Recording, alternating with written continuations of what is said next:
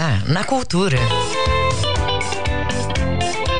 A Cultura FM apresenta Conexão Cultura. Música, notícia e interatividade no seu rádio.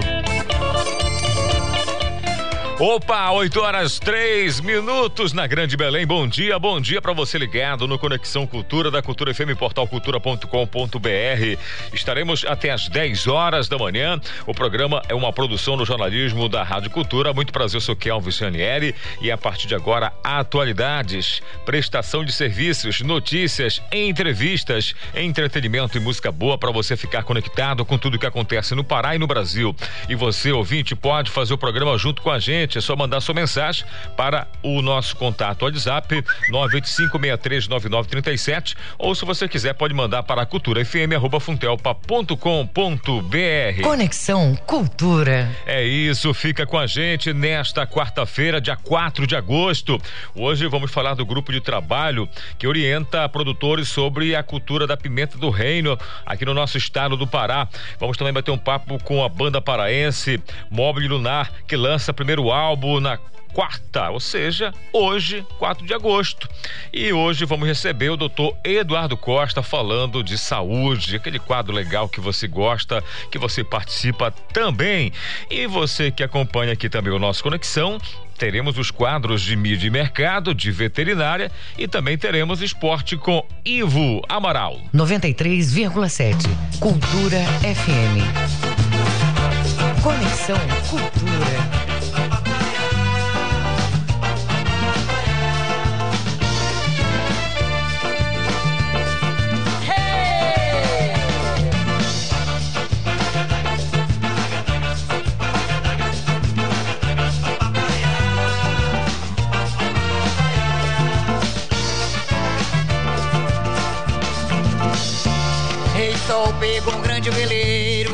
Gente começa com ela, rainha do carimbó, Dona Onete Lua, namoradeira. É a música que abre aqui o nosso conexão desta quarta-feira, 8 horas 5 minutos. Bom dia, Belém. Bom dia, Pará. Bom dia, Brasil.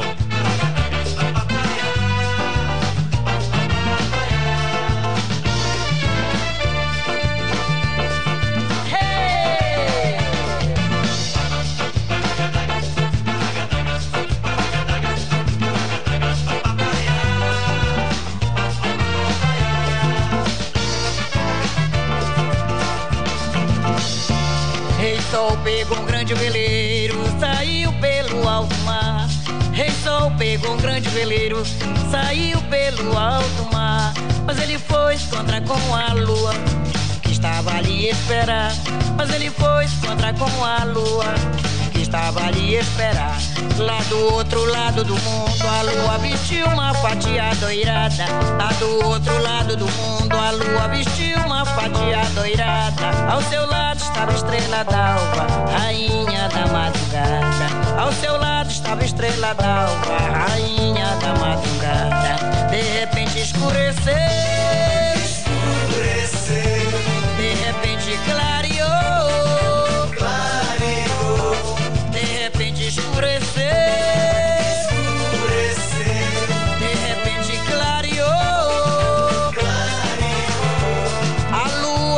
Faceira, namoradeira, no seu frutua. Era um lá e e era um vai e vem. E era um lá e e era um vai e vem. Sou namoradeira do céu de Belém. Que a todos encanta e não sou de ninguém. Sou namoradeira do céu de Belém. Que a todos encanta e não sou de ninguém.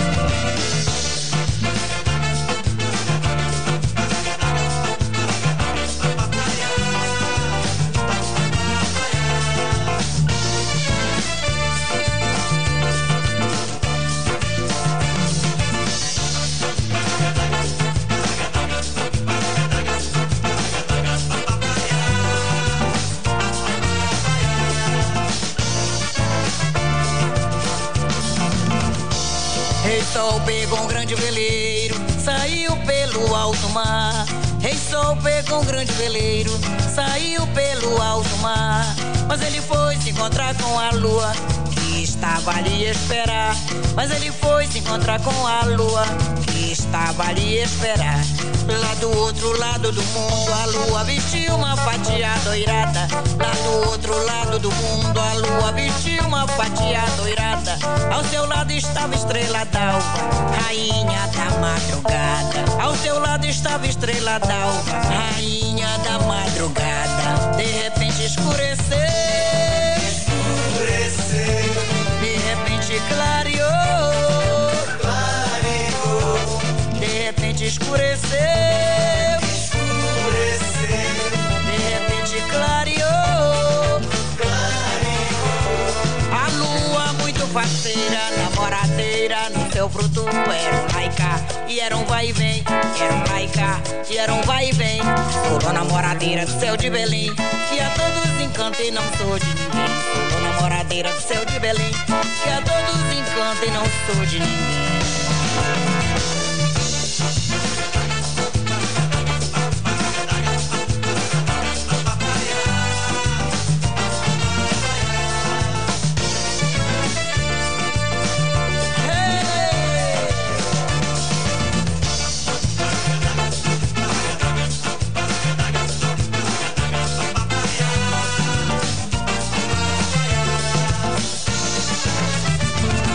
Você está ouvindo Conexão Cultura na 93,7. É isso, muito obrigado pelo seu carinho. 8 horas 9 minutos. Dona Onete, rapaz, que música maravilhosa. Falando a respeito da lua, dessa lua que namora. E que lua bonita que a gente olha para o céu assim e consegue iluminar não só o nosso Brasil, mas todo o planeta Terra. E quando ela tá cheia, então, meu Deus do céu, são presentes que Deus coloca para todos nós na vida, não é verdade? Tá tudo bem com você? Que maravilha então. Tá no carro nesse momento indo para o trabalho. Obrigado pela honra da carona. Tá indo na sua embarcação também? Um abraço para você, um grande dia, uma quarta-feira abençoada. Tá no seu trabalho já? Bom trabalho para todo mundo. Para você que está também no ônibus aí, voltando para casa ou indo para o trabalho. Tem muita gente nesse momento no interior do estado também na labuta. Vai aqui o nosso agradecimento. Você que está no portal cultura.com.br ou também pelo aplicativo Rede Cultura de Comunicação ou pela Rádio Cultura 93,7. Com certeza você fica muito mais informado com a nossa equipe de jornalismo da Rede Cultura de Comunicação. Já já a participação de Isidório Calixto, Daiane Balbinot e toda a nossa equipe. É uma equipe completa. Por falar em equipe, deixa dar bom dia para o Marcelo Alencar. Grande Marcelo Alencar, bom dia para você. Já começamos com notícia boa, porque hoje trabalhadores nascidos em março podem sacar o auxílio emergencial. É isso, Marcelo? Bom dia para você, Kelvis Ranieri e todos os ouvintes do Conexão Cultura. É isso mesmo, Kelvis. Os trabalhadores informais inscritos no Cadastro Único para Programas Sociais do Governo Federal, o CAD Único, nascidos em março, podem sacar, a partir de hoje, a quarta parcela do Auxílio Emergencial 2021. O dinheiro foi depositado nas contas poupanças digitais da Caixa Econômica Federal em 20 de julho. Os recursos também podem ser transferidos para uma conta corrente sem custos para o usuário. Kelvis, até agora o dinheiro apenas podia ser movimentado né, por meio do aplicativo Caixa Tem, que permite o pagamento de contas domésticas como água, luz, telefone e gás, de boletos, compras em lojas virtuais ou compras com aquele eh, QR Code, né, versão avançada. Eh, as pessoas poderiam utilizar as maquininhas de estabelecimentos parceiros da Caixa Econômica Federal. As pessoas que tiverem dúvidas, o beneficiário pode ligar para a Central 111 111 da Caixa Econômica Federal, que funciona de segunda a sexta, das 7 horas da manhã às 10 horas da noite. Ou acessar o site auxilio.caixa.gov.br. Repetindo, dando aqui um repeteco: auxilio.caixa.gov.br. O saque estava previsto para ser liberado no dia 19 de agosto. Ia ser só liberado a partir do dia 19 de agosto. Mas foi antecipado por decisão da Caixa Econômica Federal. Neste ano, a nova rodada de pagamentos é de 150 até 375 reais.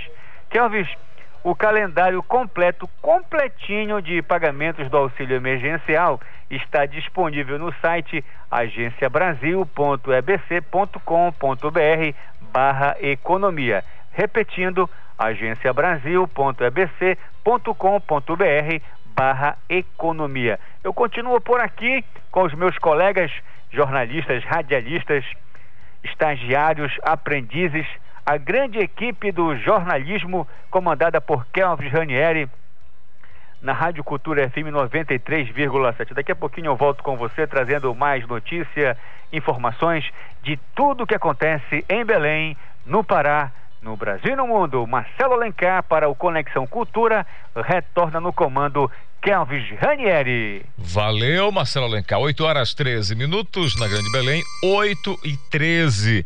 E a gente vai começar diferente. Saindo do Marcelo, a gente vai viajar para a região Nordeste, porque, segundo o Reginaldo, nosso produtor number one, o número um do estado do Pará, o nosso querido Alex Ribeiro já está preparada, acordou cedo para trazer informações da Pérola do Caeté, da região nordeste do estado. Estou falando de Bragança.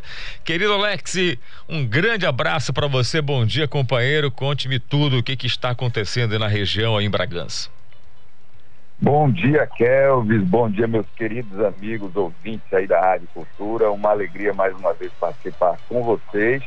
Olha, Bragança começou ontem, meu amigo Kelvis, a vacinar os profissionais da educação. É a segunda dose que todos os profissionais de educação estão recebendo. Né? Eles são um grupo prioritário. O Bragança estabeleceu que esse seria de fato um grupo prioritário para que retorne às aulas. As aulas já devem estar retornando, né? os professores devem, é, desde a segunda-feira, na verdade, já estão voltando para as salas de aula e também já estão recebendo a segunda dose para ficar totalmente imunizados contra a Covid-19. E para isso a Secretaria Municipal de Saúde está fazendo aí uma campanha em vários postos, em todos os postos, todas as unidades de saúde, para a vacinação dos professores. Né? E a, campanha pede para que os professores não deixem de tomar a segunda dose contra a Covid-19, COVID para que procurem qualquer unidade de saúde de qualquer dos que seja o bairro para receber a segunda dose da vacina. Aqui também está acontecendo a campanha para a repestagem para as pessoas com mais de 18 anos que ainda não receberam a primeira dose, para que também procurem qualquer unidade de saúde e recebam, portanto, a segunda dose.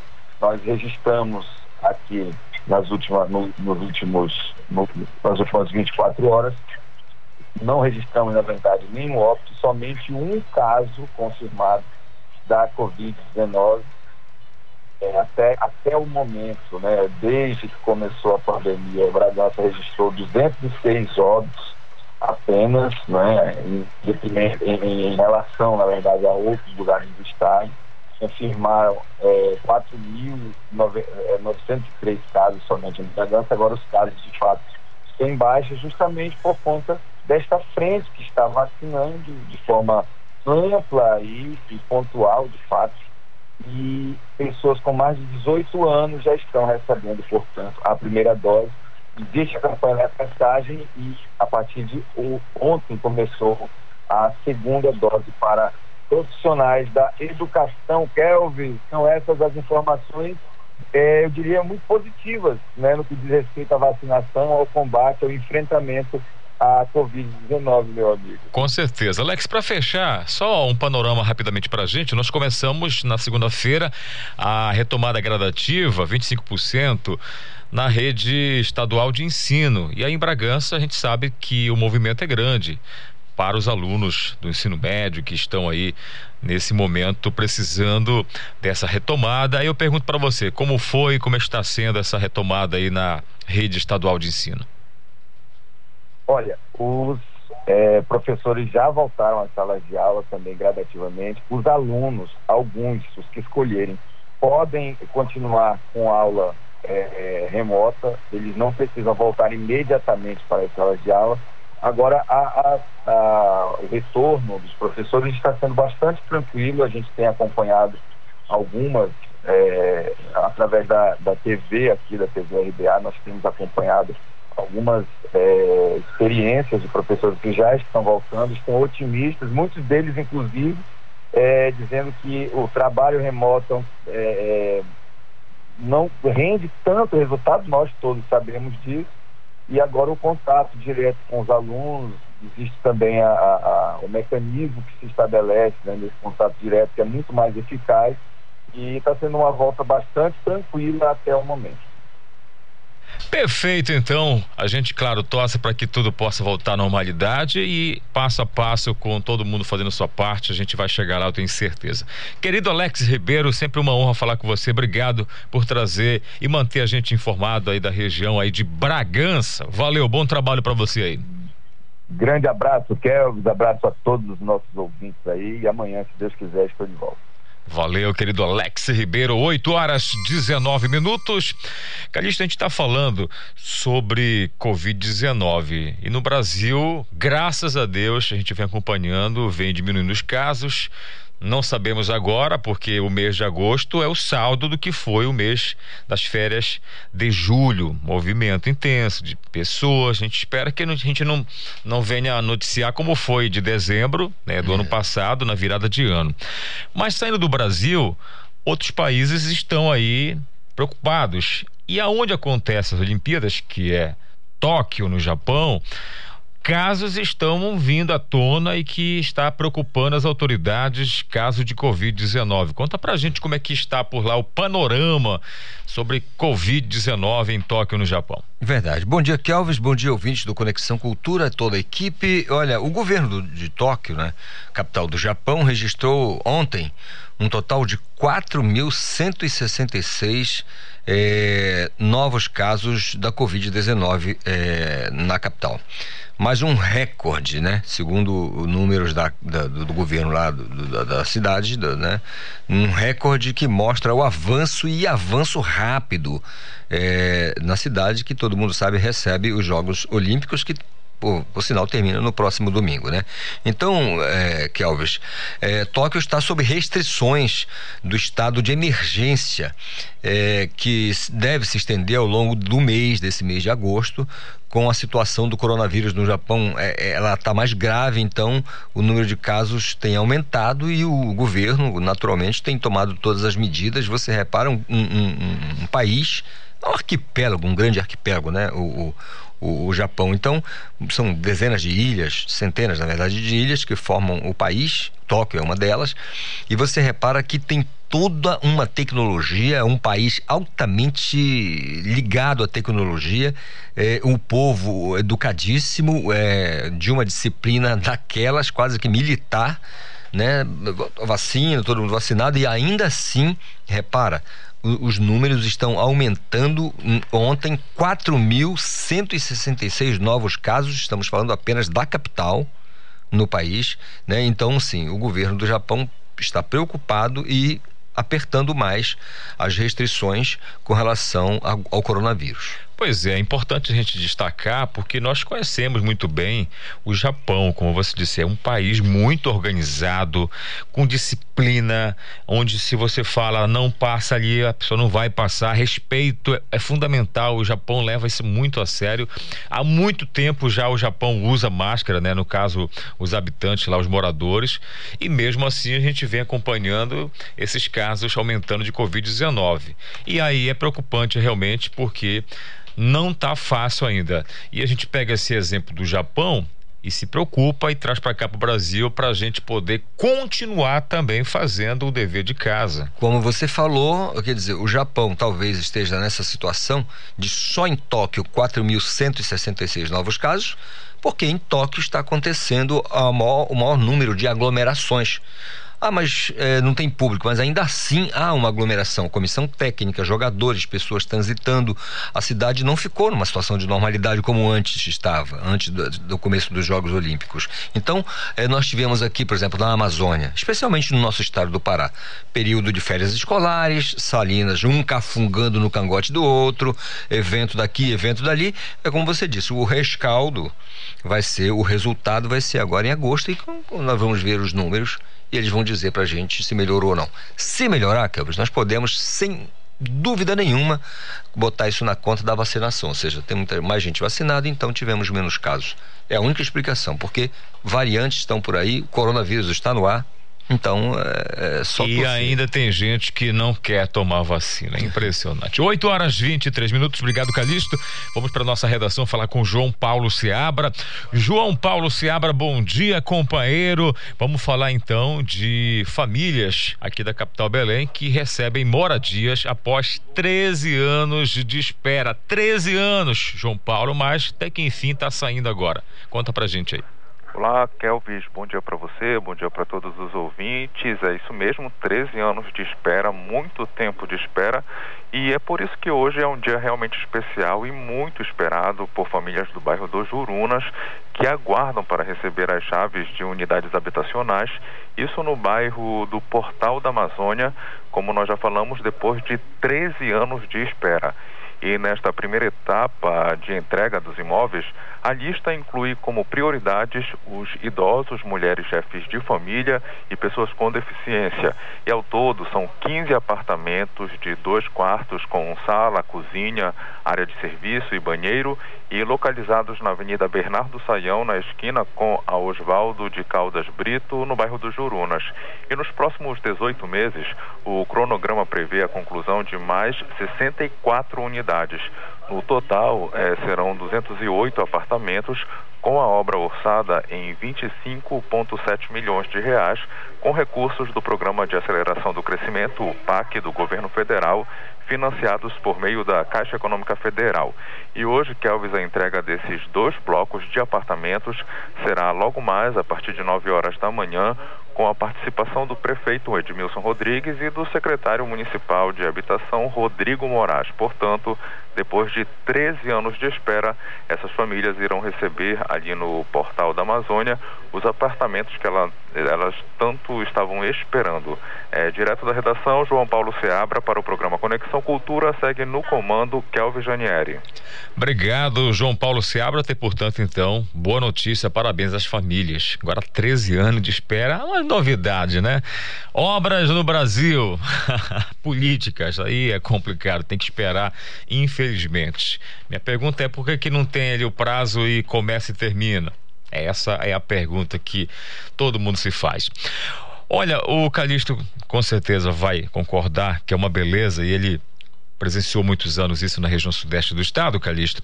O colorido causado pela florada dos ipês, que já está inclusive embelezando as praças e ruas aqui da capital Belém. Nativos do Brasil, os ipês são uma das plantas mais cultivadas no país tropical e costumam se adaptar a todos os ambientes. No norte, o desabrochar das flores ocorre devido ao clima mais seco, típico do verão amazônico. Para você ter uma ideia, geralmente a florada dos ipês começa em junho, sendo é, junho e julho, a vez dos roxos e rosas, se estendem até setembro. Em agosto é a vez dos amarelos e em setembro tem início a florada dos brancos. Contudo, realmente é um grande espetáculo da natureza. Naquela região ali sudeste do estado, por exemplo, Parauapebas, onde eu fiquei um tempo, Marabá, você tem ali, né, vários pés de peixe que embelezam ali. Você vai passando na PA 275, ali na região central, você vê realmente o espetáculo assim da natureza dos ipês. Verdade, que além de ser uma madeira de lei, uma das mais valorizadas no mercado internacional, o IP, assim como o mogno, como a teca, como muitas outras essências florestais, é, desse valor comercial tem essa, esse valor de como dizem as criancinhas, de lindeza, né? Porque a gente sabe ali na. Acho que é salvo o melhor juízo, a Faruco Salminha, aquela avenida central de Parauapebas, né? Quando acontece. Bom, e você morou numa época em As que. As praças também, né? Bem é, arborizada e com IPs, né? Já imaginou? Então, assim, dá para imaginar e dá para sentir, porque é, é, realmente existe, tá lá, né? E assim, quando acontecia o período que eu passei naquela região ali, dava uma nostalgia, na verdade. Sim. assim. É, é- é a gente bonito. precisa contemplar o espetáculo da natureza. É verdade. Viva a nossa natureza. 8 horas 27 minutos na Grande Belém. Vamos fazer conexão com Santarém, o nosso querido Miguel. Miguel com a gente sempre, o nosso querido Miguel. E ele vai falar sobre a coleta de lixo domiciliar que está tudo 100% lá em Santarém depois de um processo de reclamações. Miguel, é com você. Bom dia. Bom dia, Kelvis Ranieri. Bom dia, ouvintes do Conexão Cultura. Falamos de Santarém nesta quarta-feira. Olha, Kelvis, a notícia aqui é que a prefeitura finalmente conseguiu regularizar o serviço de coleta de lixo. Na semana passada, houve um protesto de entidades que reclamam da poluição causada por incêndios no interior do aterro controlado do Perema, na rodovia Santarém-Curuaúna. Esse aterro controlado recebe o lixo coletado de Santarém. São cerca de 70 mil residências. Acontece que entidades, moradores protestaram contra a fumaça o fato da prefeitura não vir tomando providências para debelar o incêndio. É uma fumaça tóxica, estava contaminando as pessoas, provocando problemas respiratórios, então houve esse protesto. E aí o que aconteceu na semana passada? A entrada do aterro controlado do Perema foi fechada. E aí causou dois problemas. Primeiro, os catadores de resíduos sólidos, né? O pessoal que trabalha com reciclagem não pôde entrar, então essas famílias tiveram que ficar do lado de fora. E por outro lado, a prefeitura não tinha onde despejar o lixo coletado aqui em Santarém. E aí criou-se um impasse muito lixo ficou acumulado na frente das residências. A prefeitura tentou uma alternativa de colocar esse lixo provisoriamente em um terreno em outro bairro da cidade, mas aí a prefeitura teve mesmo que recorrer à justiça. E na sexta-feira passada, o juiz da sexta vara da Fazenda Pública concedeu um liminar e aí a entrada do lixão foi desobstruída, os caminhões voltaram a despejar, só que aí o lixo ficou acumulado. No sábado e a coleta foi retomada na segunda-feira em todos os bairros da cidade. Então, hoje, quarta-feira, você já tem a coleta regularizada, as rotas eh, dos caminhões coletores da empresa contratada pela prefeitura, essas rotas já estão sendo atendidas integralmente na cidade e nos distritos, né, de Mogi dos Campos e Boa Esperança. Então a gente chega no meio da semana com essa boa notícia: coleta de lixo regularizada em Santarém. Kelvis, eu volto amanhã. Valeu, Miguel. Obrigado pela sua participação. Que bom. Até porque nós estamos falando de saúde pública. Quando você faz o dever de casa na coleta organizada do lixo, você está levando saúde para a população também. 8 horas 30 minutos na Grande Belém. A gente vai fazer o nosso intervalo e daqui a pouco a gente volta com mais Conexão Cultura. Estamos apresentando Conexão Cultura. ZYD 233, 93,7 MHz. Rádio Cultura FM, uma emissora da Rede Cultura de Comunicação. Fundação Paraense de Rádio Difusão, Rua dos Pariquis, 3318. Base operacional, Avenida Almirante Barroso, 735. Belém, Pará, Amazônia, Brasil. Brasil Brasileiro, sexta, oito da noite, na Cultura FM.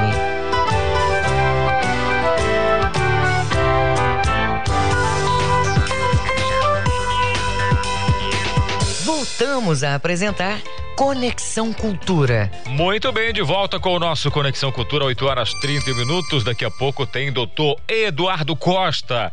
Ele que traz a alegria, traz pra gente a sabedoria e aquele papo descontraído sobre saúde. Era para ser ontem, mas a gente transferiu para hoje e com certeza vai ser um papo muito legal. E se você tem alguma dúvida, quer perguntar alguma coisa para o nosso querido doutor Eduardo, que tal você mandar um, um WhatsApp para a gente? O nosso contato é o 985 9937. Pode mandar um áudio também para o doutor Eduardo Costa. Ele gosta de receber áudio, mensagem e a gente vai transmitir aqui para o doutor Eduardo Costa, que hoje está em loco. Já já ele vai falar com a gente aqui sobre o andamento da saúde pública. Eu já quero perguntar para o doutor Eduardo quando ele estiver sentado aqui. Doutor Eduardo, Povo que foi para Salinópolis e outras regiões do estado nas férias. Tá todo mundo livre do Covid-19? Ele vai responder pra gente se sim, se não.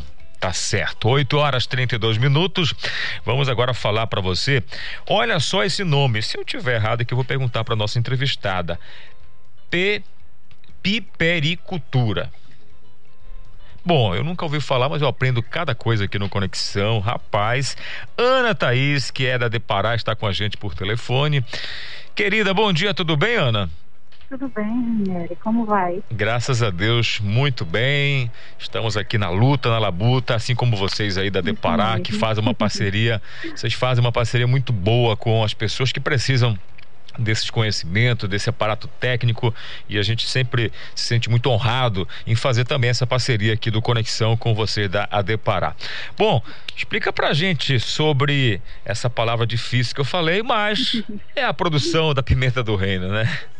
Isso, pipericultura. É o cultivo da pimenta do reino, propriamente dito, né? São os produtores Sim. de pimenta do reino, são os pipericultores. E de antemão, Ranieri, eu já queria agradecer o espaço e dizer que a Depará está sempre à disposição para qualquer esclarecimento no que diz respeito à, à defesa agropecuária. Que bom, a gente fica feliz. Eu já queria já perguntar para você sobre justamente o estado do Pará, que é um dos maiores produtores nacionais né, dessa espécie, no caso da pimenta do reino. E o que se deve a esse sucesso, esse aumento na participação do estado do Pará a nível nacional do cultivo, da produção da pimenta do reino? Olha, é, só queria fazer só uma, um adendo nessa sua colocação, porque de fato, por muito tempo nós fomos o primeiro produtor. Hoje, por uma questão de boas práticas, o Espírito Santo nos ultrapassou. E aí nós estamos com, todo um trabalho dentro da cadeia produtiva de boas práticas para aumentar a nossa produtividade para a gente voltar a ser o número um do ranking. Mas a nossa pimenta ela é de bo é, muito boa qualidade por causa da parte de, é, de secagem dela.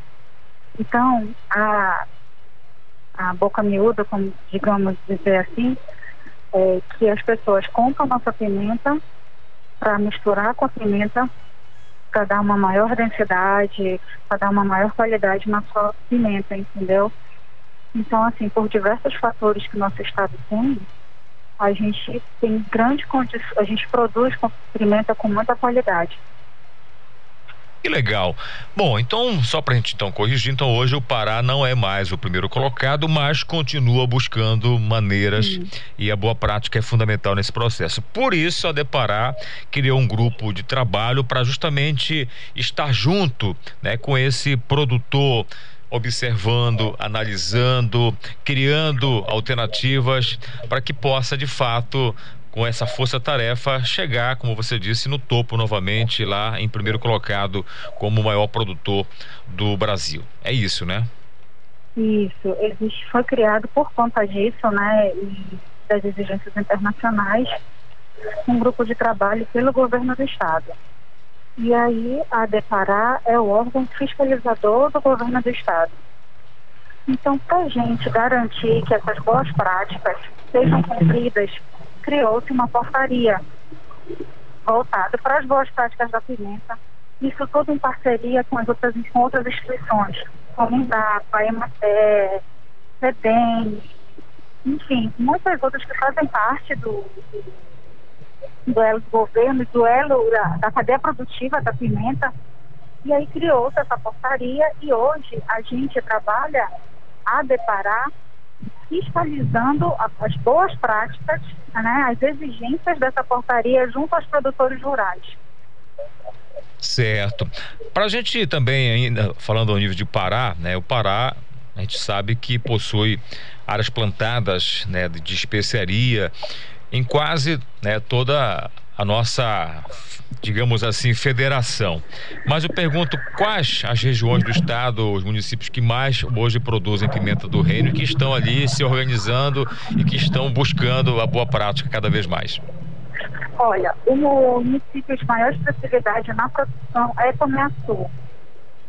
E só que todo o estado está se trabalhando essas boas práticas. O grupo de trabalho ele está trabalhando com palestras, informando todo mundo sobre isso. Entendeu? Então está sendo feito um mutirão no estado inteiro, porque a busca é da produção da pimenta no estado inteiro. Certo. E para isso existe, claro, a fiscalização, existe né, todo esse aparato da Deparar. Aí eu pergunto para você, qual, quais os requisitos. Eu sou um produtor de pimenta do reino, o que, que eu tenho que cumprir para que eu possa também ter ali, né, já 100% né, organizado para que eu possa fazer também essa venda da pimenta do reino, para que eu possa entrar nesse trabalho todo, nesse grupo aí e participar né, dessa força-tarefa para conquistar o primeiro lugar no ranking aí em todo o Brasil, recuperar essa posição que por muito tempo foi nossa. Olha, primeiramente, primeiramente é cadastro. Todo produtor rural, obrigatoriamente, ele tem que ter cadastro conosco. Certo. E o pipericultor não é diferente. Precisa de um cadastro. E lá a gente vai ter informações básicas do produtor, informações essas que são confidenciais, né? Só produtor e a deparar. Onde a gente vai ter estimativa de produção. E a deparar, é, ela é bem capilarizada no estado. Então nós temos técnicos para fazer a fiscalização dessa portaria em praticamente todos os municípios do estado. E aí, depois de cadastrado, nós vamos fazer é, após o, a colheita, nós vamos fazer a fiscalização que vai desde o primeiro processamento, do mais simples ao mais sofisticado, desde que seja beneficiamento.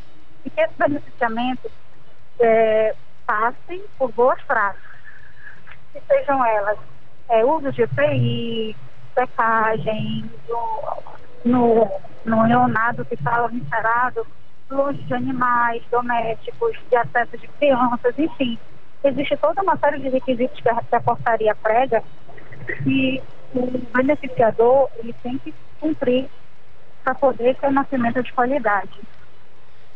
Legal. Que bom então que fica a dica então, não, não basta só você ter a sua área ali, começar a produção, o plantio, a produção, mas é preciso então, de fato, estar legal, se cadastrar e ter também todo o acesso né, da parte da Deparado, que pode, do que não pode. Acho que é essa parceria fundamental e só ganha o nosso estado, o nosso Brasil. Quero agradecer você, Ana Thaís, muito obrigado por você participar com a gente aqui do Conexão. Como eu disse no início, é sempre um prazer muito grande ter a Deparar toda quarta-feira com a gente, trazendo aí um assunto importante, nesse papo direto e reto com os nossos produtores, enfim, com os nossos ouvintes da Rádio Cultura FM. Obrigado pela sua participação, tá bom, querida? Muito obrigada. Nós estamos à disposição. E o que vocês precisarem em relação a uma defesa, só chamar que a gente está por aqui, tá bom, Raniel? Tá certo, a gente agradece muito, muito obrigado. 8 horas 40 minutos na Grande Belém, você ligado com a gente, o nosso muito obrigado pelo seu carinho, onde quer que você esteja, participando, acompanhando. Olha, você sabe que a gente, toda quarta-feira, tem os nossos quadros aqui, né? E um dos quadros que a gente traz para você sempre é, é sobre o quadro do professor Rodolfo, Mídia e Mercado, e aí ele traz um assunto sempre importante para gente. Vamos acompanhar então. Professor Rodolfo, bom dia para você.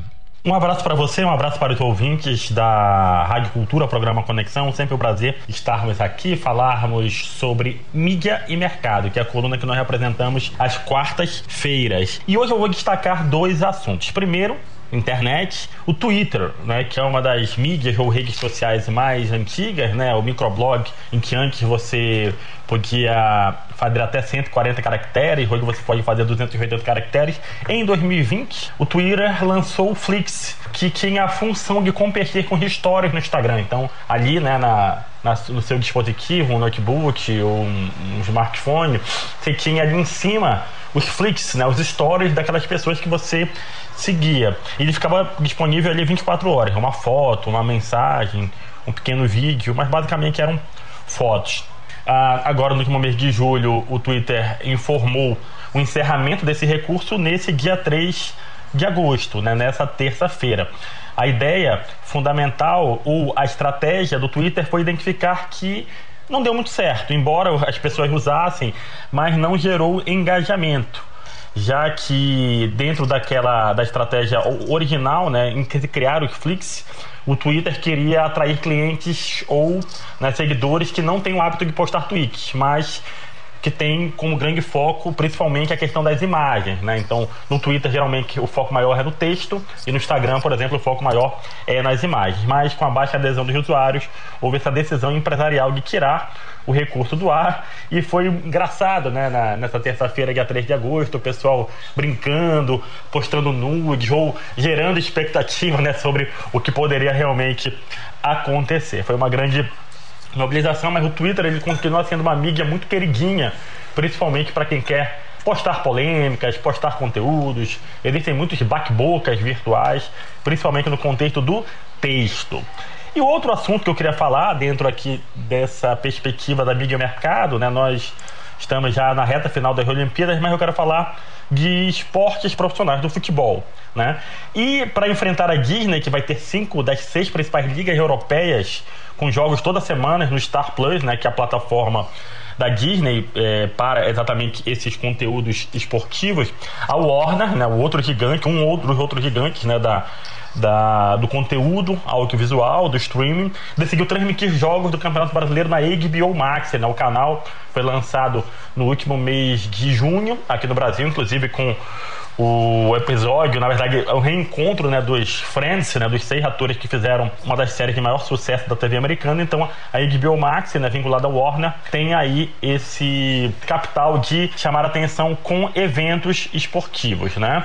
O serviço vai ter a Supercopa da UEFA, que é o confronto do campeão da Liga dos Campeões, no caso o Chelsea com o campeão da Liga Europa, foi o Vídeo Real né? E a UEFA Champions League, exclusivamente na internet até 2024. Então, há aí três temporadas, né, que a HBO Max vai poder exibir esse conteúdo exclusivo pela internet. Certamente vai brigar aí com a Disney nesse segmento de eventos esportivos, principalmente futebol, né? Passada a página da Olimpíada, que muita gente está mobilizado, eu inclusive, né, acompanho muito da programação. O futebol volta a ser foco das atenções principais, em especial, né, com a retomada dos campeonatos europeus, né, das principais competições nos melhores centros do mundo. Um grande abraço a todos, um grande abraço ao ouvinte do Conexão. Semana que vem, eu, Rodolfo Marques, estou de volta aqui na Rádio Cultura. Obrigado, professor Rodolfo, com o quadro A Mídia e Mercado, aqui no nosso Conexão Cultura toda quarta-feira, 8 horas 44 minutos, e ele está aqui com a gente. Doutor Eduardo Costa, sempre um prazer ter você com a gente, seja por telefone, seja aqui no nosso estúdio. É. Tá tudo bem? Tudo bem, um bom dia aos nossos ouvintes. Eu sempre gosto de falar isso. Ah, que legal. Ontem não deu porque eu tive que dar aula na universidade cedo. Imaginei. Voltaram as aulas, né? E aí não, não, não tinha como chegar aqui cedo. Certo. Mas hoje você está aqui com a gente. Uhum. Como diz o pessoal no interior, é isso que importa. É a sua presença, seja na terça-feira, seja na quarta-feira, seja na quinta-feira. Uhum e a gente leva aqui a informação. Doutor Eduardo, vamos lá primeiro na polêmica que eu joguei lá atrás. O pessoal tá mandando mensagem pra gente aqui já. Mês de julho, Uhum. mês das férias estudantis, que de estudantis a gente não tem nada, porque uhum. o pessoal estava em casa, tranquilo. É agora que nós tivemos a retomada das aulas na rede estadual de ensino e algumas faculdades, então daqui a pouco você falar sobre isso. Mas eu queria que você falasse, porque nós tivemos algo parecido ano passado, de dezembro, Natal, virada de ano, aonde as pessoas achavam que ah, eu posso ir para Salinas, eu posso viajar, eu posso fazer isso. E quando foi no mês de janeiro, fevereiro, veio aquela conta e aí a gente começou a acompanhar uhum. números crescendo de casos de Covid-19, é, número crescente de pessoas mortas. Chegamos aí a 3 mil pessoas num dia só morrendo. E aí fomos acompanhando, veio, começou a se fazer a vacinação de forma gradativa, a gente veio baixando, baixando, baixando, baixando, a ponto de vamos trazer aqui para o estado do Pará, a gente mudar o bandeiramento para várias regiões verde, ou seja, né, uhum. né, sem aquele risco que a gente vinha acompanhando, né, que era grandioso. E aí o povo começou a viajar. Nada contra, eu quero dizer já de antemão que não tenho nada contra a você viajar, fazer o que você quiser da sua vida. Mas eu pergunto para você, enquanto especialista da saúde. Agora começa o mês de agosto, já passou as férias. Essa conta, mesmo com a vacinação, com todo um processo gradativo, ela pode preocupar, ela pode chegar com um número que a gente não gostaria muito? Kelvis, eu vou começar fazendo um comentário. Fique à vontade. Tu não sabe a vontade que eu tenho de ir para Mosqueiro ou para Salinas, tá? tu não imaginas. É bom, né? Tu não imaginas rever os amigos, bater um papo, fazer nada, pensar em nada por alguns momentos na vida. Pegar uma vitamina D. É, mas o, o, o, os netos ainda não saíram de casa, tá? Então, cuidar. Eu tô falando isso porque é, se eu cuido da minha família, esse cuidado é, é, é se transforma na mesma coisa para meus pacientes, meus amigos e para a população em geral. Amigos, ainda não dá para fazer o que estão fazendo, tipo Mosqueiro, Salinas. Ah, o, o risco é a contaminação. Nós estamos falando aqui há 15 meses é, a gente não sabe quem é que vai contaminar e morrer. Se nós soubéssemos, a gente isolava só aquelas pessoas. Eu já falei várias vezes aqui que isso tudo tem um lado genético. Então, de repente, você é forte, cheio de músculo, vai na academia e você é o escolhido para complicar no coronavírus. Você pega a variante Delta, chegou no Pará quando eu estava vindo para cá agora no carro, eu estava ouvindo a, a, o jornal daqui mesmo, o Kelvis entrevistando outro profissional, falando: a variante Delta chegou aqui. A variante Delta do coronavírus, ela contamina muito mais fácil, mesmo que você já tenha tomado as duas doses. Você não, teoricamente, não tem risco de morrer. Vai ser leve, mas você pode ser o, o, o animal transportador para contaminar avô, criança, todo mundo. Essas aglomerações preocupam e de fato a gente vai ver agora o, o resultado. Eu lembro que eh, eu tenho um programa na TV chamado Hora de Saúde, todo mundo sabe. Eu entrevistei uma pesquisadora da Fiocruz lá do Ceará. É, em dezembro, início de dezembro, ela falou assim mesmo: se o pessoal for para as festas de fim de ano, janeiro vai ser um mês trágico. E janeiro foi um mês trágico. De repente, está todo mundo na farra, e, e, todo mundo gosta de farra, eu também. Mas não é o momento, não é o momento de nós nos expormos todo mundo foi, vamos torcer para ninguém ter complicado, porque apesar de você já ter tomado vacina, apesar do, do, do o ambiente ser em ar livre, todo mundo estava na praia e diz, ah, não pega na praia porque é, o espaço é aberto. É, apesar de tudo isso, o risco ainda, o vírus se transmite pelo ar. E aí? Aí a gente não sabe ainda, não tem certeza. Em Tóquio hoje contaminaram 4.166 pessoas, eu acho. A gente falou isso aqui pois com é, Calixto. 4 mil pessoas. Preocupação total do governo no Japão. Pois é, e lá em Tóquio é sério é um país sério. Né? Lá em Tóquio não tem ninguém nas arquibancadas. E que o povo usa máscara já muito antes. Muito antes, é rotina deles fazerem isso. É, e tem muita gente lá, lógico, eu não sei quantos atletas estão nas Olimpíadas, são eu acho que perto de 20 mil por aí, mas é, do mundo inteiro. Então só foram os atletas e seus uh, os técnicos e dirigentes. Mesmo assim, tem 4 mil Imagina, Tóquio é uma ilha. Tóquio é um pouquinho maior que a ilha do Marajó.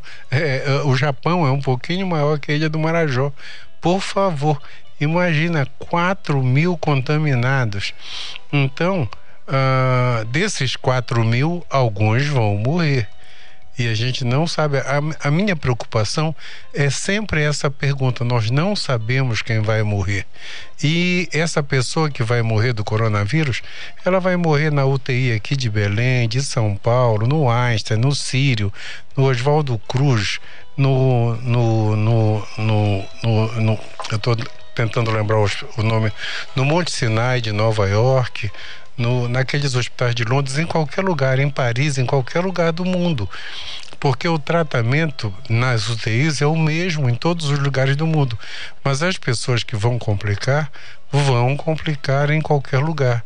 Então, o risco é muito grande para nós nos expormos, muito. É, eu estou falando aqui como um médico que mexe com isso, que trata disso, que sabe, que lê todo dia sobre isso. Então, é muito sério. Tanto que ah, ah, ah, eu gostaria de ter ido para Mosqueiro, eu gostaria de ter ido para Salinas. Quem não, né, doutor? Pois é. Quem não gostaria de sair de casa depois de mais de um ano aí com esse E problema? gostaria de ir para Juruteu, para qualquer lugar. é, Mas não é o momento. Tomar uma cervejota, bater um papo, bater uns. É o que eu sempre falo, pensar em nada. Homem consegue pensar em nada de Um vez em amigo meu diz o seguinte, doutor, que o vírus está para todos. Com certeza. Então, assim, é complicado. A gente tem alguns números aqui, doutor, que eu queria que você comentasse pra gente. Olha, o Brasil se aproxima de 20 milhões de diagnósticos de Covid-19. 20 milhões, né? Isso feito diagnóstico. É muita gente. A média móvel, graças a Deus, de casos é a menor se comparado com novembro do ano passado. E aí a gente puxou esse questionamento em relação, porque aí justamente né, naquele período a gente vinha, ah não, tá tranquilo, em parte, aí o povo então, opa, então eu já vou curtir um pouco a Uhum. vida. E aí a gente viu né, o que ocorreu esse começo de ano aí foi bastante tenso, muita gente morrendo. E aí a gente tem agora justamente né, é, números caindo, caindo, caindo, isso até antes de começar o mês de julho. Aí foi, foi, aí agora a gente aguarda então o resultado, esse panorama do mês de agosto. E aí, junto com isso, doutor, a gente, justamente através desses estudos, levantamentos, houve então a liberação de forma gradativa, 25% de retomada na rede estadual de ensino, com professores, enfim, profissionais de educação, pelo menos com a primeira dose já tomada, mas tudo organizado.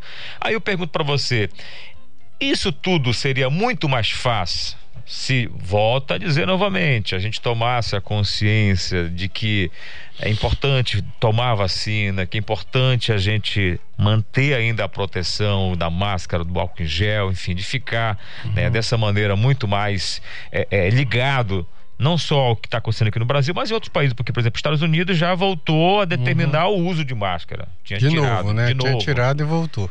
Ou seja, em locais que estavam sendo abertos para é, shows e, e atividades esportivas também agora já vai ser restringido. Então, assim, será que a gente não consegue aprender com isso? Será que, quando eu falo nós, porque assim, o governo está fazendo a parte dele, digamos, o Estado né, liberou, voltou às aulas porque tem um comitê de estudando.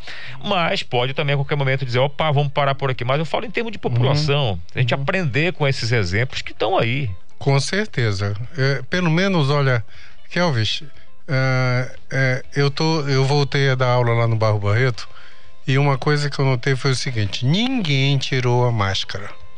Ninguém. Não vi ninguém sem máscara. Eu até contei para você há duas semanas atrás que no, no dia que nós voltamos, uma aluna minha começou a falar sobre o pai dela, que eu era o médico dele, e eu, eu perguntei, ela estava de máscara, eu estava sentado na mesa, ela na porta. Eu disse, querida, eh, tira a tua máscara só um instantinho para eu me lembrar de ti. E ela olhou para mim e disse, professor, ele mostra a minha foto no celular, mas eu não vou tirar a máscara. Eu achei isso fantástico do nível de conscientização. Claro, responsabilidade. Quer dizer, né? caiu, a, caiu a ficha nesse pessoal. Então, todo mundo agora está usando máscara. Isso chama atenção. De um lado, isso desespera quando tu vê a foto da praia do, do, do Murubira e do Farol e Mosqueiro lotada, da, do Atalaia lotado. Preocupa, o vírus está no ar. Pessoal, de novo, de novo, nós já falamos isso aqui, eh, 15 meses. Nós não sabemos quem vai infectar e quem vai morrer. Não sabemos. Tá? E agora, além disso, a gente. Ah, eles vão vacinar crianças ainda.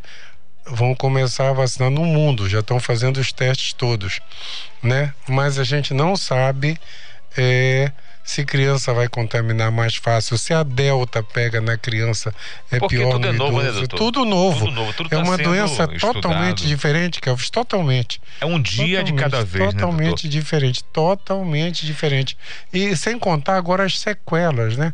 Tá Sim. todo mundo tratando de sequela. E que são É, várias, né? São várias. Cada pessoa É, acaba é, tendo um. Eu, eu um olhei uma diferente. tomografia semana passada de, de alguém que já tratou há seis meses e a tomografia tá igual quando ele estava internado na UTI. Entendeu? apesar de ser jovem, uma pessoa de 40 anos. Mas era para estar tá normal. Então, Com essa chamada tempo, né? de atenção está ficando muito, muito, muito grande. A gente então não pode, nesse momento, apesar dos números positivos aqui no estado, a nível de Brasil também, doutor, dizer que está sob controle a pandemia. Nem pensar.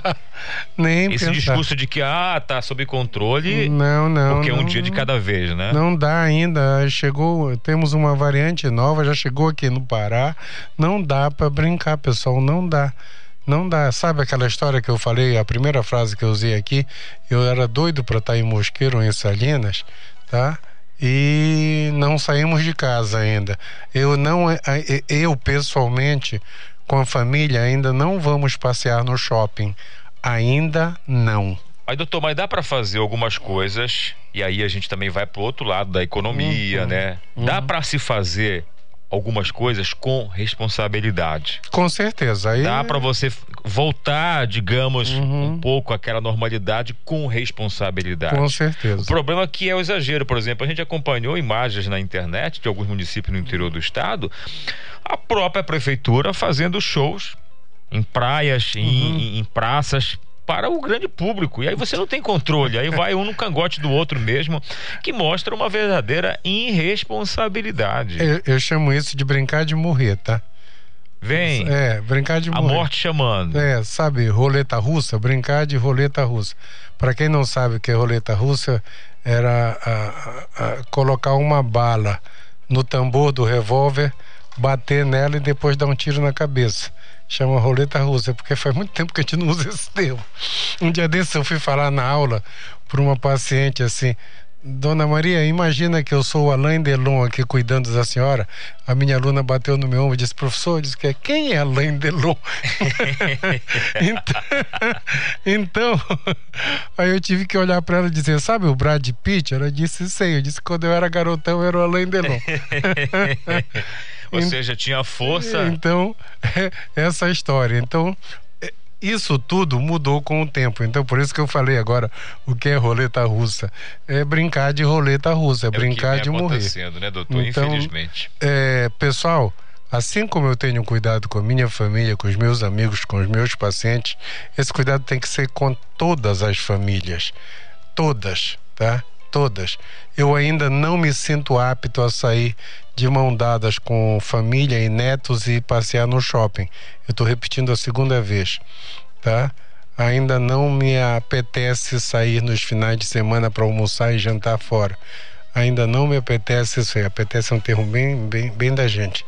Então, pessoal, vamos vamos ainda nos proteger, já que nós estamos voltando, a vacina está funcionando, tão funcionando que diminuiu a, a mortalidade, mas todo cuidado ainda é pouco. Todo cuidado. É isso, Kelvis. É isso, vamos ficar então na responsabilidade, vamos aprender com os japoneses lá em Tóquio que apesar de todos os cuidados, um país que segue a disciplina, que segue o comando e mesmo assim, né, depois de tudo que foi falado no mundo todo, mais de um ano de pandemia, eles estão sofrendo né, nesse momento com casos crescentes por lá. Então, não é a hora, a gente entende que é um processo, que a gente está assim, como diz o povo no interior, nessa agonia, querendo sair, dançar um pouquinho, se divertir, mas a vida é mais importante. Esperar mais um pouco com saúde é mais importante do que você sair agora, pegar, Deus me livre essa doença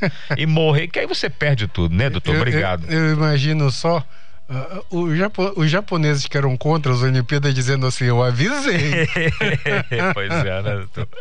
Não vai ser medalha de ouro para o para Tóquio, infelizmente, por conta desses casos aumentando. Nove horas em ponto na Grande Belém, agradecendo o doutor Eduardo Costa. Ele volta na terça-feira com a gente, ou na quarta, ou na quinta, ou na sexta, ou no sábado, no domingo, porque aqui ele manda, que ele pode. Obrigado, pessoal. Um abraço a todos os nossos ouvintes. Valeu, um abraço, doutor. Um abraço, intervalo, já voltamos. Estamos apresentando Conexão Cultura.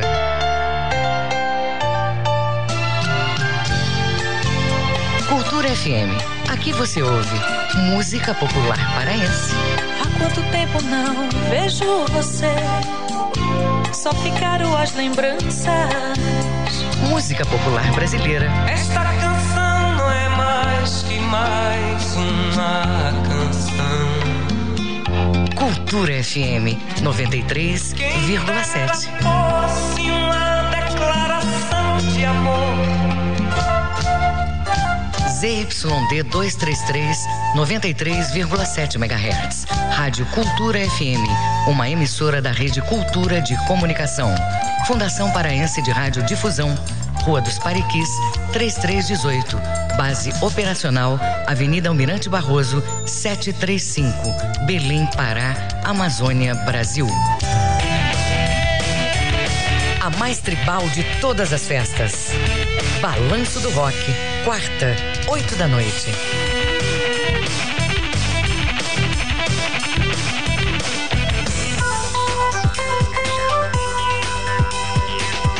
Voltamos a apresentar Conexão Cultura.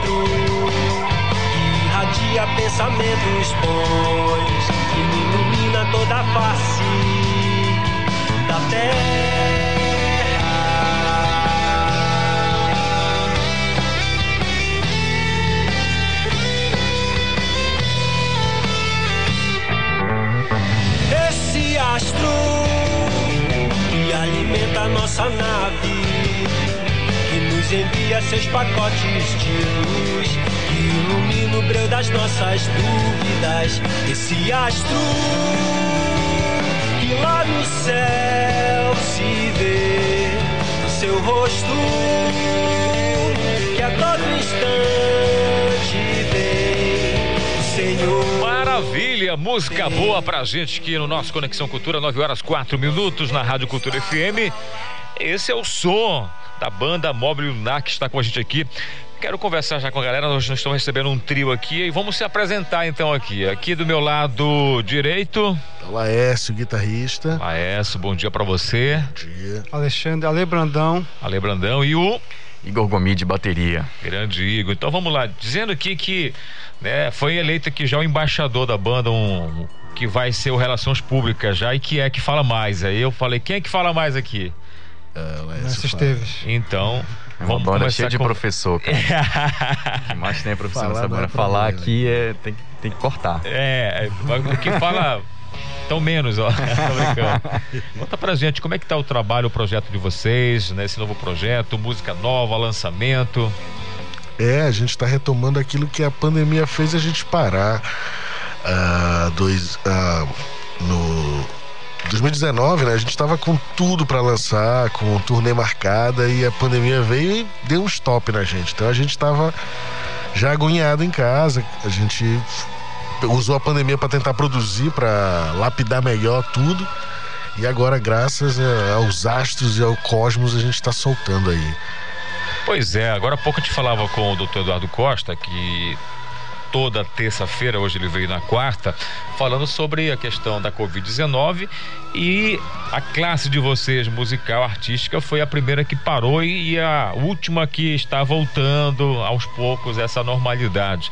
Como foi passar todo esse tempo é, fora do palco, sem esse contato que eu tenho certeza é a bateria que move vocês, que é o público que está ali no contato no dia a dia? Eu acho que também os artistas acabaram sentindo mais. eh, acho que o artista ele é um pouco mais sensível, né? Talvez Sim. por isso que ele consiga transmitir nas músicas, nas letras e tudo mais, algo que identifique tanto com o povo. Então eu acho que o artista sentiu mais, assim, nesse, nesse período. Mas, cara, a gente não pode. A gente, as nossas músicas falam muito de fé, de esperança, e a gente não, não pode perder isso, né? E a gente também nesse momento teve que se, é, se entender e pensar o que, que a gente precisava fazer para esse futuro, é, realinhar os rumos para que as coisas dessem certo.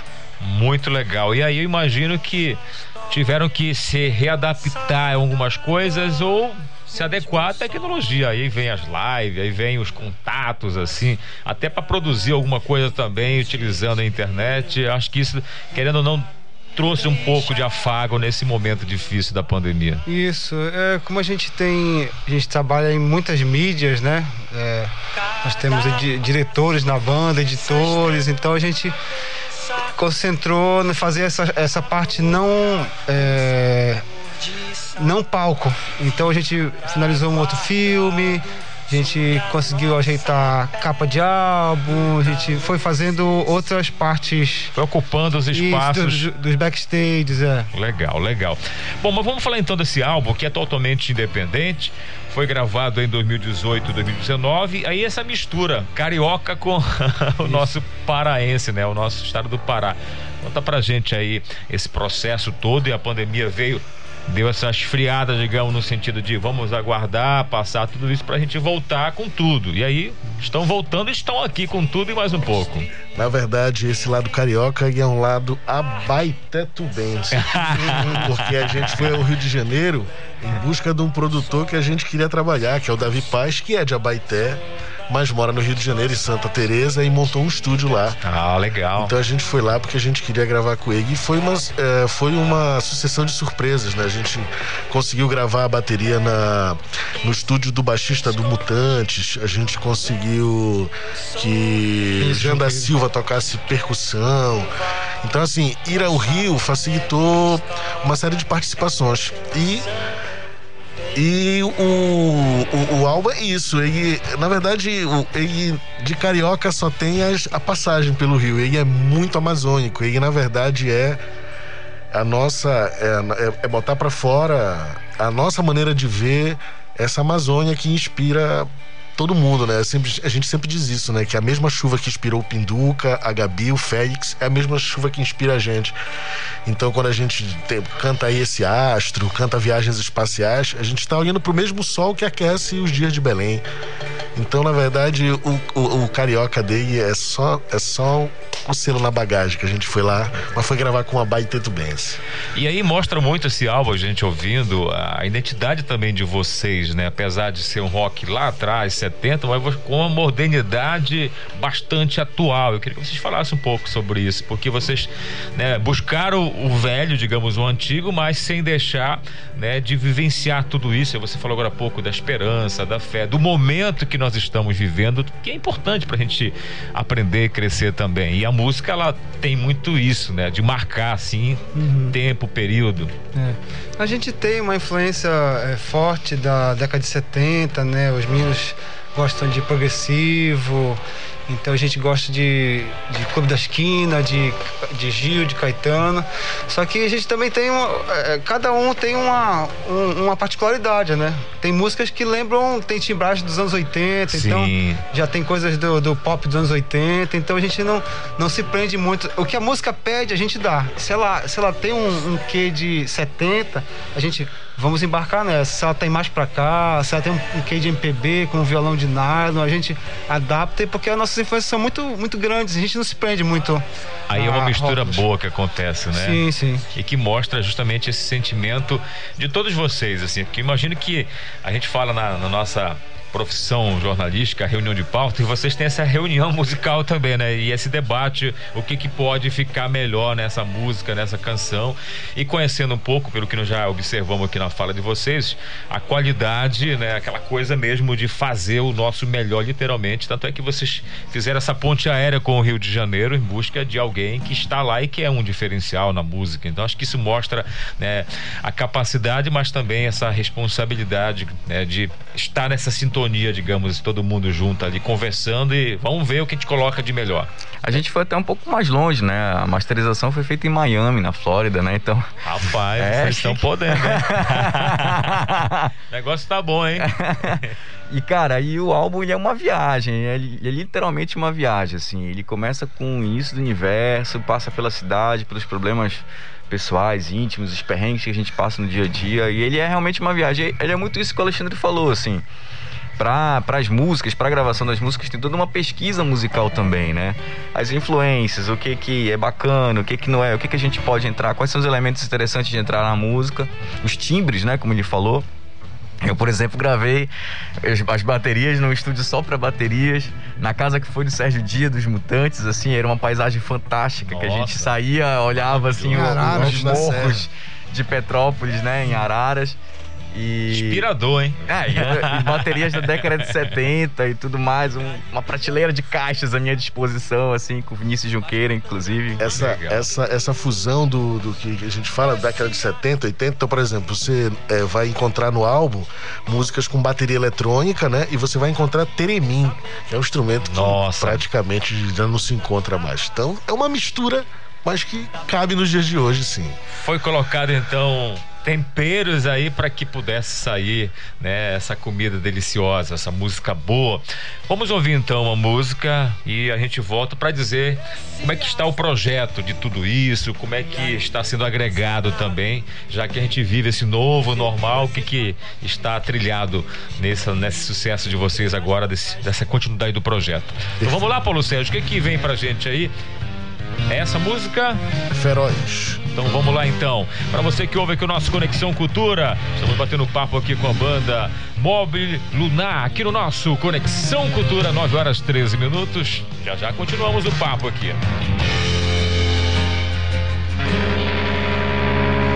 Asa do vento, vem ver, leve esse canto veloz que não dá pra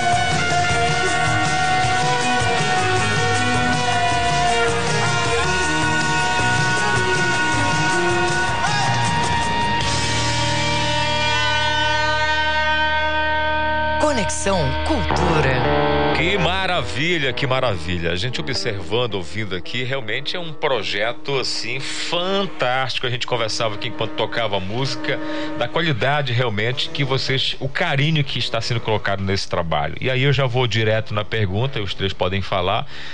A partir de então, né, lançamento desse álbum novo, desse projeto feito assim com muito carinho, os passos daqui para frente, como é que vocês estão pensando, a sequência desse projeto? Porque eu imagino que um projeto puxa outros e outros e assim vai. Olha, acabou. é, hoje nasce Feroz, né? O primeiro álbum da Mob. Junto. Pode falar o bônus? Diz que tem uma surpresa às quatro Tem uma horas. surpresa às 4 horas da tarde. Opa! Tem outra surpresa. Surpresa não, que a gente já anunciou. A É, gente vai fazer uma live hoje aqui na Cultura, que sempre caminhou junto com a gente. Então a gente não tinha outro lugar que a gente pudesse lançar, tinha que ser aqui. E 11 de setembro a gente lança o nosso segundo longa-metragem. Que é um Olha, que filme que, legal. fala sobre a nossa relação com essa Amazônia mística, espacial. E tem uma performance na íntegra desse álbum. Olha que legal. Rapaz, vocês aproveitaram muito bem essa pandemia para organizar tudo isso pra gente. Multimídias, são, muito, são muito, multimídias. claro. que bom, que bom. A gente é meio megalomaníaco, né? Pra gente ser mais didático aqui, vamos pontuar nesse álbum. Além dessa canção, vamos falar os nomes das músicas pra gente tomar conhecimento, já que nós estamos fazendo aqui um lançamento ou um pré, né? Porque ainda vai durante o dia aí, tem muita coisa. Já tô, tô aqui já curioso pra acompanhar esse processo todo. É, a gente tem a, a intro, né? Que é como se fosse a, a abertura de esse astro, né? Que são sete notas e que marcam o início da Mob Lunar e a nossa apresentação, assim, pro mundo. A gente tem esse astro, que foi a primeira música que tocou no programa. Ah, a gente tem também... A Cidade. A Cidade. Depois... Que é uma música que retrata um pouco da cidade e tudo mais, desse nosso cotidiano, essa cidade que, é, ao mesmo tempo em que a gente a transforma, ela transforma a gente, né? Que tem essa relação. Nós temos com Vão as Coisas na sequência, que é uma música que é um diálogo de duas pessoas que se reencontram. Ela tem uma, uma carga dramática no estilo de sinal fechado para o da viola, que é as pessoas se encontrando depois de viver muita coisa e, e se colocando Legal, como estamos agora, né? legal. Tem Feroz, que foi essa que tocou agora há pouco, né? Que é uma composição do Alê. Acho que o Alê pode falar melhor. É uma canção que fala de esperança para a futura geração que tá vindo e eu fiz pro meu sobrinho e para uma amiga também. Ah, e legal. fala de esperança e que essa geração que vem agora que elas tenham, tenham menos obstáculos que nós tivemos nessa E a palavra é muito forte, né? Feroz, ou seja, Isso. nós precisamos, né, de fato, né, ser ali aquela pessoa que vai encarar mesmo, não importa o desafio, não importa o problema, não importa o que está acontecendo, é preciso encarar de cabeça erguida e E a gente percebeu exatamente mostrar. isso quando a gente, quando ele deu o nome pra música e mostrou pra gente, a gente falou, não, esse é o nome do álbum. Tem que ser feroz. Porque a gente sabe o trabalho que dá, então tem que ser muito feroz pra. Na vida a gente precisa ser uma pessoa feroz Uhum. a todo momento. Eu acho que tudo que vem acontecendo é um momento bem diferente. A gente está aprendendo muita coisa, muita coisa está chegando e realmente eu acho que é oportuno demais. Bom. Redes sociais, agenda. Vamos aproveitar agora, vamos vender o peixe aqui. E vamos fazer os agradecimentos de quem colaborou, quem está colaborando. Fique à vontade, o espaço é de vocês aqui. É, Arroba Mobililunar pra tudo, né? Twitter, Instagram, é, YouTube, Facebook também. Agradecimento a gente se ferrar aqui, porque são, Nossa, são mais de gigantesca. No filme leva uns cinco minutos de crédito só agradecendo todo mundo. Vamos falar desse filme então rapidamente, um pouquinho. Olha, esse filme se chama Sonhos e ele é meio que isso, a gente contando esse sonho maluco de, de ter uma banda de rock na Amazônia, roupas extravagantes, shows, viagens, ah, nova maneira de, de olhar para a floresta, para o sol, para os astros. E é um filme modéstia à parte, é muito legal. É esse que é a gente que fez, mas ele é realmente é muito legal e é muito divertido. E vai estar também na 11 de setembro e é lançado. nas redes sociais. Vai, a gente vai disponibilizar.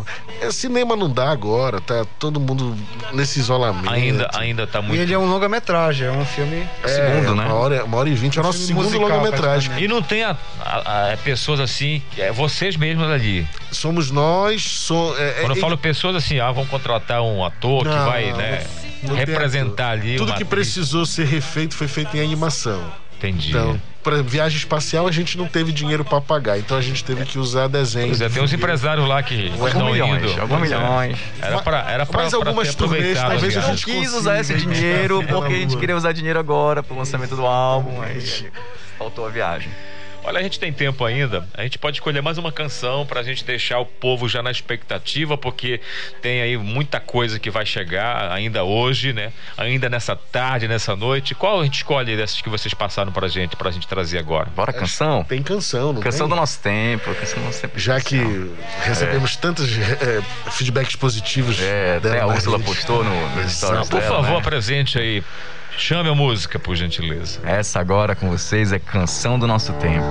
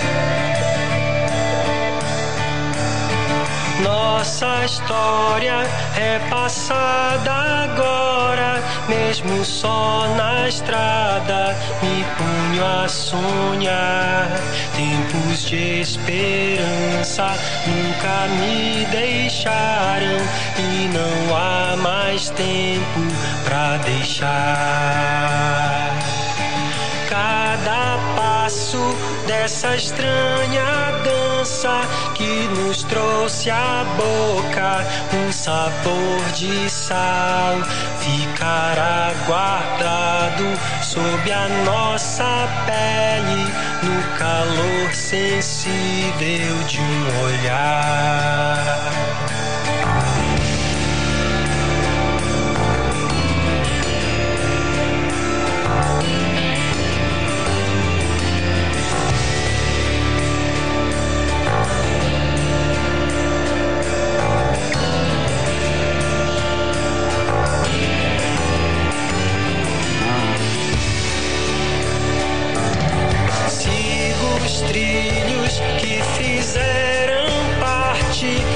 dessa nossa estrada que levava ao sol.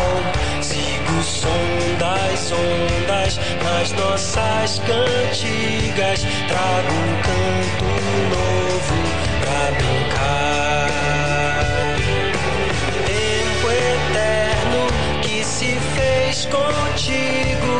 Levo teu sorriso onde quer que eu vá. Nossa breve história é canção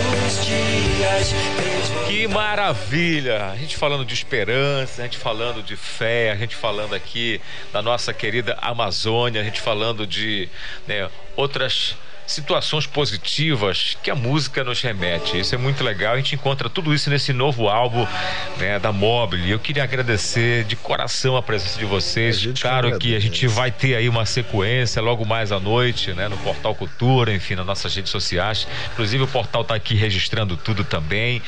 E é muito importante. Eu quero dizer para vocês que digamos, esse momento diferenciado, único que vocês estão vivenciando de lançamento é de vocês, mas o presente é nosso em receber. Obrigado. Né, A gente agradece com muito, mano. um padrão, uma qualidade maravilhosa do trabalho de vocês e essa sequência de projetos que estão agregados, linkados, né? É o filme, né? é o clipe, é a música em si foram presentes assim que vocês estão colocando para todos os nossos ouvintes aqui da Rádio Cultura, mas também para o público que segue vocês. Quero agradecer e desejar muito sucesso, mais ainda, e sucesso não só na música, mas na vida de vocês, nos outros trabalhos e profissões, que eu sei que cada um trabalha aqui em cinco coisas, então, sucesso. Muito obrigado, gratidão e a gente agradece. A cultura sempre foi parceira. Então, muito obrigado. Convidar para mais tarde, né? É, pode convidar, fica à vontade, pode vamos o pessoal para as 19h30, TV e Portal Cultura, Mobile Lunar ao vivo, um pouquinho mais próximo do céu. É, isso que dá para dizer. Isso que dá para dizer. Valeu, galera. Obrigado. Obrigado, muito obrigado. É Obrigado, isso. gente. E você pode acessar então a rede social aí da Mobile e lá vai estar tudo, porque segundo aqui a Vanessa, né, Forte, que é do portal, ela olha direto lá, tá muito ativo. O povo não dorme, diz que é 24 horas lá. E você também acessa aí né, o Instagram, Twitter também do Portal Cultura, que também daqui a pouco a gente vai estar ativado lá, né, online, porque o pessoal de fato vai também buscar lá e você vai saber também como vai ser andamento dos outros projetos aí da Mobile. Obrigado, galera. 9 horas 31 minutos. Vamos fazer nosso intervalo rapidamente. Daqui a pouco a gente segue o nosso caminho aqui no nosso Conexão Cultura. Estamos apresentando Conexão Cultura. ZYD 233, 93,7 MHz. Rádio Cultura FM, uma emissora da Rede Cultura de Comunicação. Fundação Paraense de Rádio Difusão, Rua dos Pariquis, 3318. Base operacional, Avenida Almirante Barroso, 735, Belém, Pará, Amazônia, Brasil. De segunda a sexta, às duas da tarde, na Cultura FM, Coletânea. Produção e apresentação, Paulo Brasil.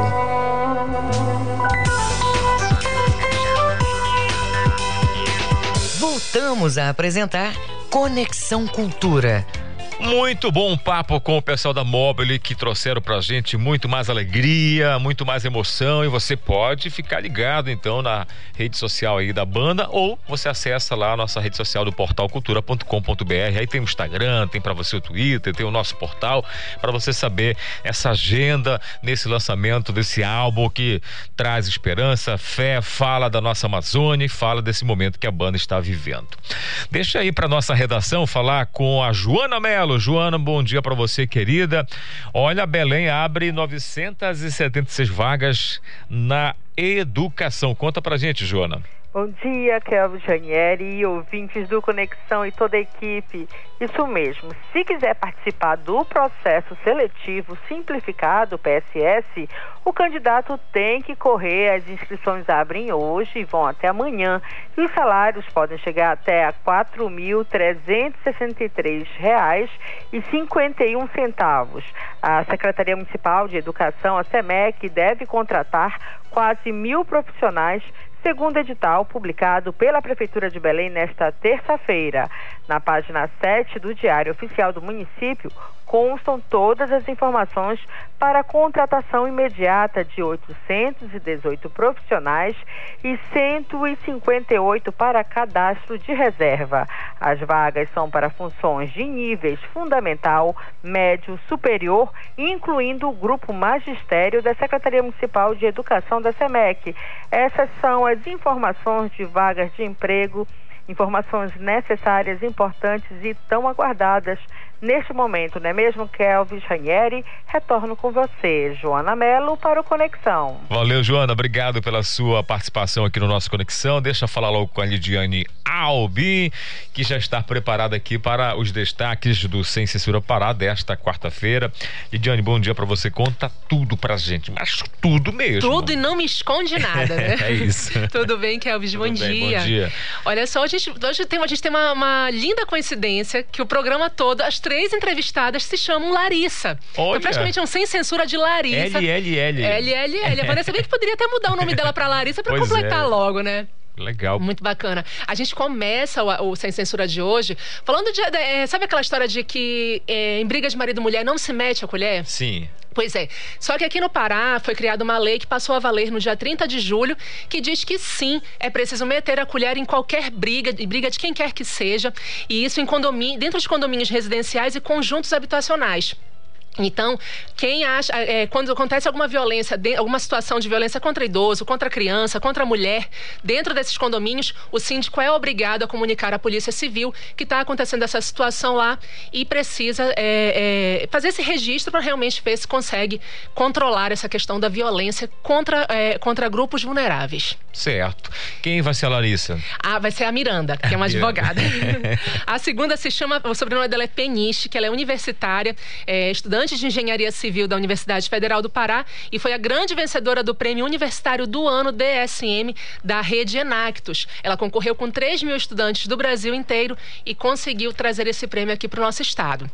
E a próxima Larissa? É a Noguchi, que é jornalista e atleta de canoagem. A gente vai aproveitar esse embalo da- das Olimpíadas para mostrar essa prática também de canoagem poline, poli- é, poli- é, perdão, polinésia, que ela foi medalhista na volta à Ilha de Vitória, lá no Espírito Santo. Então ela vai contar um pouquinho dessa experiência e mostrar pra gente também todo esse talento da, da canoagem aqui no nosso Totalmente participativo, sem censura. Sim, 988957957 ou mencionar arroba sem censura PA no Twitter. Valeu, Lidiane. Bom programa. Obrigada pra nós. É isso, 9h36. Rapidamente vou fazer conexão com Parauapeba, região sudeste do estado. Rodrigo Cardoso já está na linha, conectado com a gente.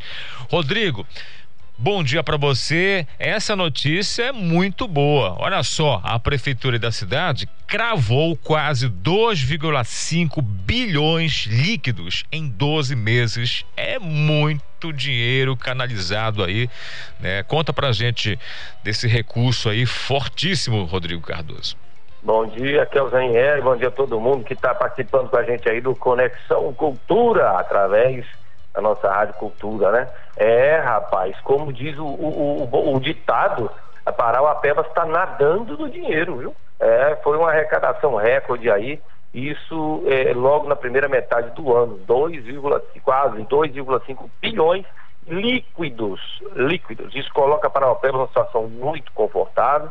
Essa receita robusta do município aí de Parauapebas vai se sustentar, mas os números atuais são assim, gloriosos e épicos. Porém, no último final de semana, o, o- o governo apontou é, é, a apresentação das contas referente ao terceiro bimestre desse ano para a entrega dos, aos órgãos de controle externos e reportou a arrecadação, como a gente já falou, mais exatamente de 2 bilhões 438 milhões nos últimos 12, 12 meses corridos. A prefeitura segue sendo a segunda mais rica do Pará, atrás apenas, claro, evidente, da capital Belém, e entregou um balanço assumido de 3,32 bilhões nos últimos 12 meses. Parauapebas agora fica sendo mais rica do que as capitais de Florianópolis, Aracaju, Vitória, Porto Velho, Boa Vista, Palmas, Rio Branco no Acre, Macapá, em, no Amapá, e agora também está quase ultrapassa- ultrapassando João Pessoa na Paraíba e Natal no Rio Grande do Norte. Não é para qualquer interior, né? Porém, pode parecer assim, é, vamos dizer assim, dados é, é, é muito grande tal o município interior derrotar tantas capitais estaduais. Muitas delas economicamente mais prósperas e tal. Mas aí vem o grande lance, viu? Vem a cereja do bolo. A maior pagadora de royalties, a mineradora multinacional a Vale, tem avisado em vários de seus relatórios que as reservas principais de Parauapebas estão em aceleramento. O processo, então, vai chegar em exaustão. E mesmo com a possibilidade de abertura de novas cavas, essas aqui que estão vão acabar sendo reduzidas, aí, extinguidas em no máximo 10 anos. O que, que a gente quer alertar com isso, Kels? Que o royalty ele é finito.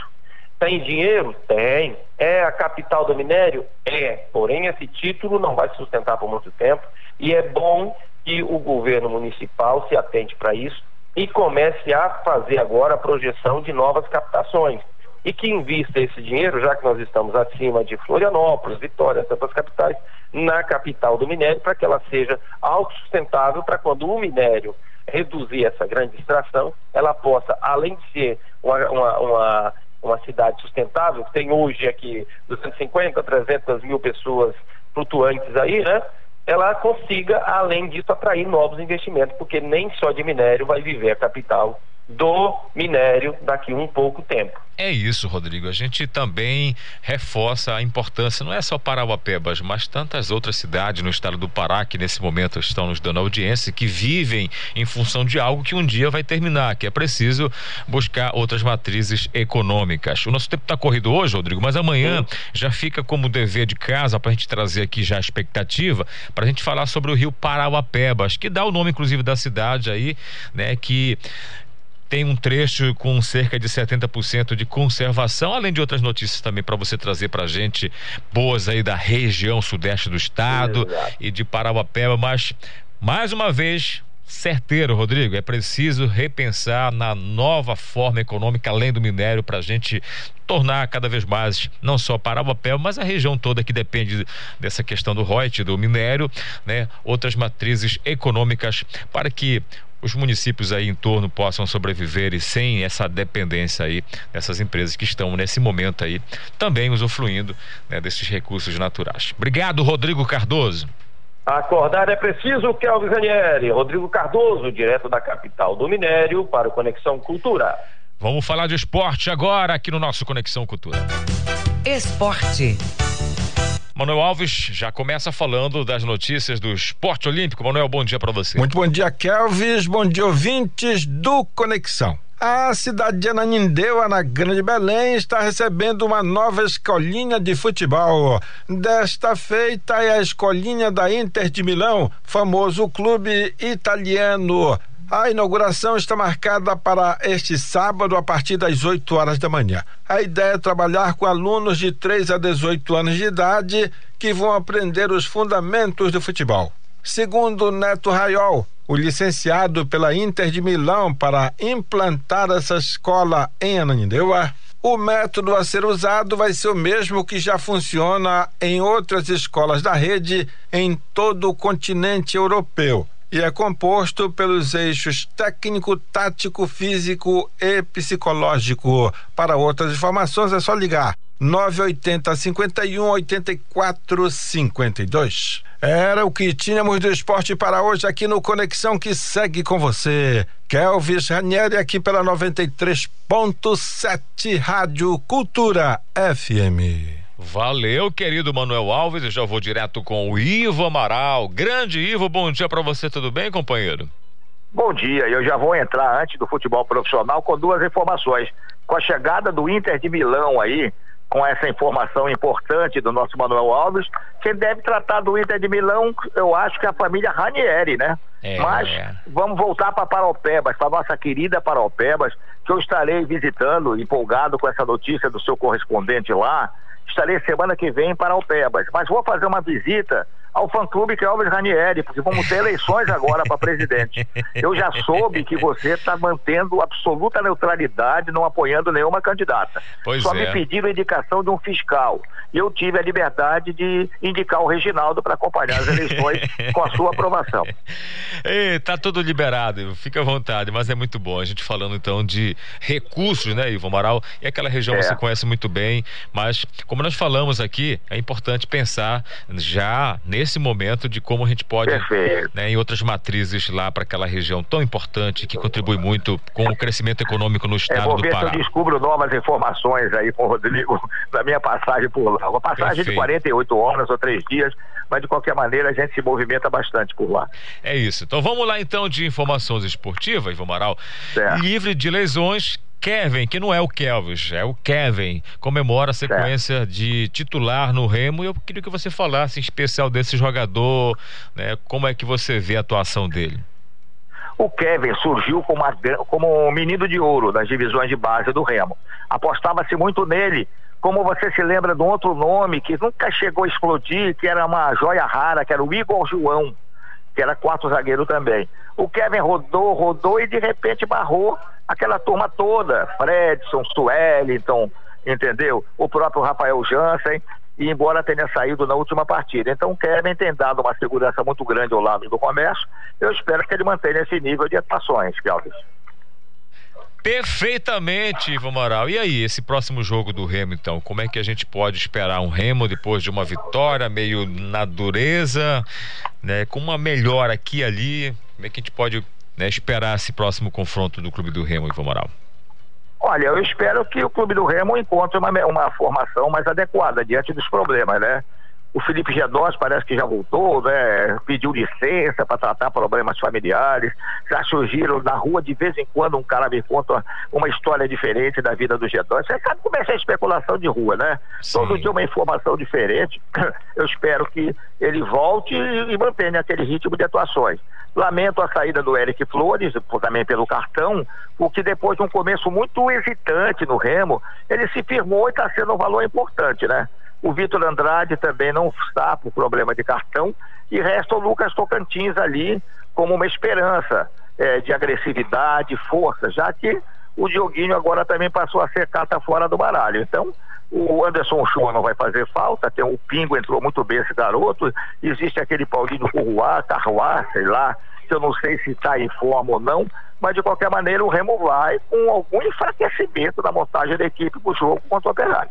Pois é, e o Operário ocupa a 11 primeira colocação, Ivo Amaral, e o Remo está na 12 segunda. Então, é exemplo do CSA, o Remo, numa vitória, consegue ocupar a vaga aí do Operário.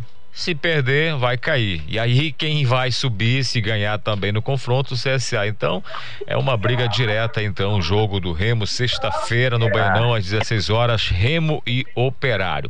Vamos falar da Série C, então. Vamos falar de Paysandu, Ivo Moral. E aí, o Paysandu nesse próximo jogo também, depois de uma vitória também, na força, na garra, uma vez que o time estava com um a menos, e mesmo assim conseguiu, então, é uma vitória, três pontos, e isso deu a terceira colocação.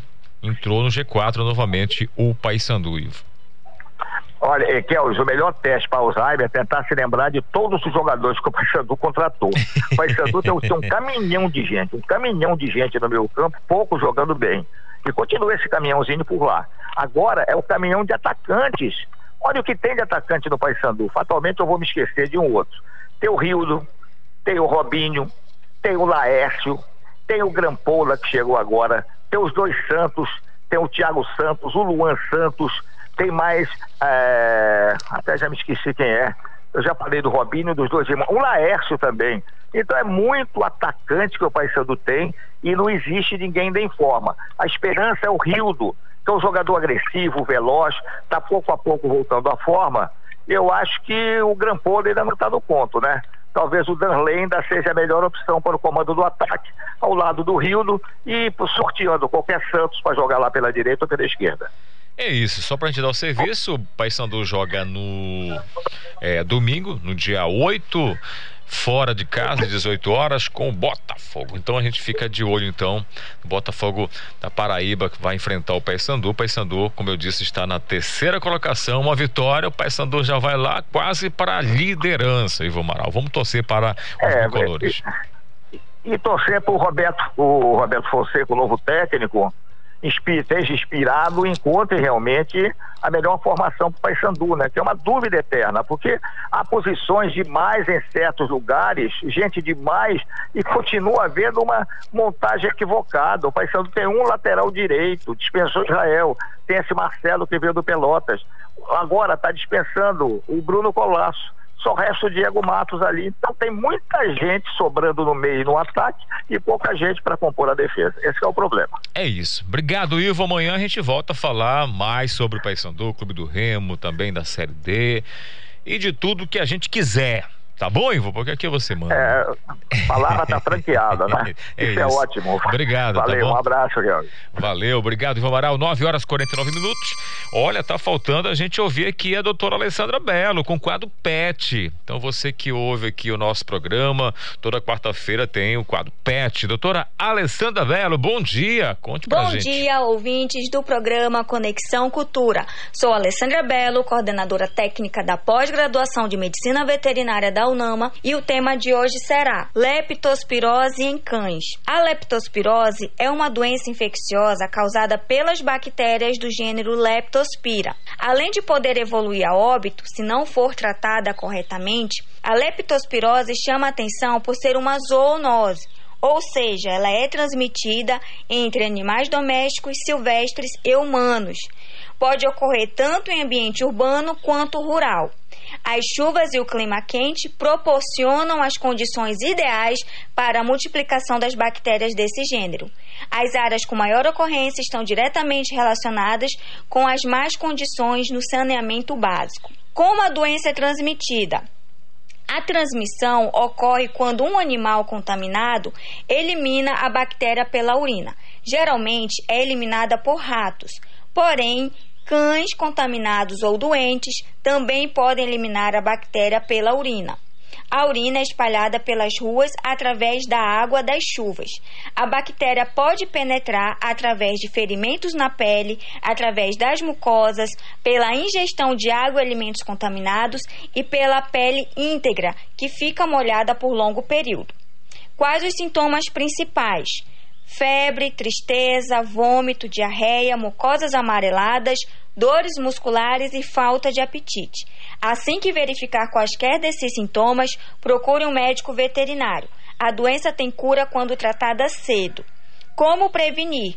O modo mais eficaz é a vacinação anual com a vacina múltipla ou de acordo com a recomendação do médico veterinário. Você deverá ainda manter os alimentos em recipientes com tampa para impedir que roedores tenham acesso e urinem na ração do animal, higienizar o ambiente com cloro rotineiramente, retirar os lixos e restos de comida todos os dias, evitar o acesso a áreas alagadas e evitar o contato com vômito e urina de animais doentes suspeitos de leptospirose. Agora é com vocês. Cuide bem do seu pet. Alessandra Belo para o Conexão Cultura e até a próxima semana. Obrigado, doutora Alessandra Belo. Cadeira cativa aqui toda quarta-feira no quadro PET 9h51 agora. Deixa eu falar com a Daiane Bobinou, na verdade, dá bom dia pra ela, né? Bom dia, Daiane. Bom dia, Kelvis. Bom dia, ouvintes do Conexão Cultura. Bom dia, Calixto. Já no finalzinho, né? Porque tá tão movimentado hoje o programa que a Dani foi ficando pra depois, pra depois, pra depois. Vamos Não falar de é uma vacina. reclamação. Vamos falar de vacina. Olha, as últimas serão as primeiras, tá bom? Vamos falar de vacinação, Daiane. A Ananindeu não tem vacina hoje? É, acontece o seguinte, Kelvis, a imunização contra a Covid-19 ela segue de forma intensa em todo o estado do Sim, Pará, sim. na verdade. Chegou a expectativa vacina. é que pela chegada de novos lotes é cada vez maior e aí para garantir que toda a população adulta seja vacinada ainda nesse mês de agosto. Só acontece que logo que chega a vacina, vai direto para a região metropolitana e imediatamente a região metropolitana com os municípios de Belém, Ananindeu, Marituba iniciam logo a vacinação. Mas esses imunizantes acabam logo também, entendeu? Então por isso que Belém suspendeu a vacinação contra o, novo coronavírus para essa quarta-feira. O motivo é a falta de imunizante, porque precisa uma quantidade suficiente que possa imunizar todo aquele público que a secretaria se, se dispõe a imunizar. O município aguarda a chegada de novas doses para retornar o calendário de vacinação na capital ainda nesta semana. Foi o que comunicou a Prefeitura de Belém nas redes sociais. E com a falta de vacinas suficientes, a Secretaria Municipal de Saúde de Ananindeua também informou que o calendário de vacinação para o público sem comorbidades com a primeira dose da vacina está suspenso hoje também. A Prefeitura ressaltou que segue, atenção, vacinando com a segunda dose da AstraZeneca, que está prevista para ocorrer entre os dias 4 e 6 de agosto, essa população que está agendada. Então, quem tem segunda dose da AstraZeneca agendada até o dia 6 de agosto, corre aos oito postos de vacinação lá do município de Ananindeua, que estão funcionando de 8 horas da manhã até 1 hora da tarde. Então, só não tem vacinação para o público sem comorbidades. Mas quem tem com a segunda dose agendada pode correr para o posto de vacinação que será imunizado. E assim que chegar novas doses, a vacinação será retomada. E é importante você procurar então a prefeitura e a Secretaria de Saúde do seu município também para observar se tem vacina, se o calendário vai continuar no dia seguinte. Fique à vontade. Redação ao vivo, Marcelo Alencar. Rapidamente, Marcelo, conta pra gente, Renda Pará, 400 reais. Paga até nessa sexta-feira, não é isso? Exatamente, Kelvis. A última rodada de pagamentos do auxílio Renda Pará 400 termina nesta sexta-feira, dia 6 seguindo a programação de estratégias do governo do estado do Pará para atender trabalhadores autônomos residentes dos municípios que estiverem até 26 de março de 2021 em classificação de risco máximo, lockdown e bandeiramento preto ou medida restritiva equivalente que tenha tido impactos negativos na economia por conta da pandemia da Covid-19. É, Kelvis, o auxílio estadual integra a estratégia de retomada gradual da economia prejudicada pela pandemia. Mais de 5 mil feirantes, cerca de 4 mil vendedores ambulantes, 500, 500 catadores de materiais recicláveis e 88 guardadores autônomos de veículos de mais de 20 municípios paraenses foram cadastrados pelas prefeituras de cada município para receber o auxílio Renda para 400 dividido em duas parcelas de 200 reais cada. Segundo a Secretaria de Desenvolvimento Econômico, Mineração e Energia do Estado do Pará, a SEDEM, parte dos trabalhadores autônomos ainda não foi sacar a primeira ou a segunda parcela liberada pelo governo do Estado do Pará. E agora terá a última oportunidade de sacar o benefício direto nas agências do Banco do Estado do Pará até nesta sexta-feira, é, dia 6. Portanto, minha gente, não percam a parcela, o término acontece né, nesta sexta-feira, dia 6. Mais detalhes no site cdm.pa.gov.br.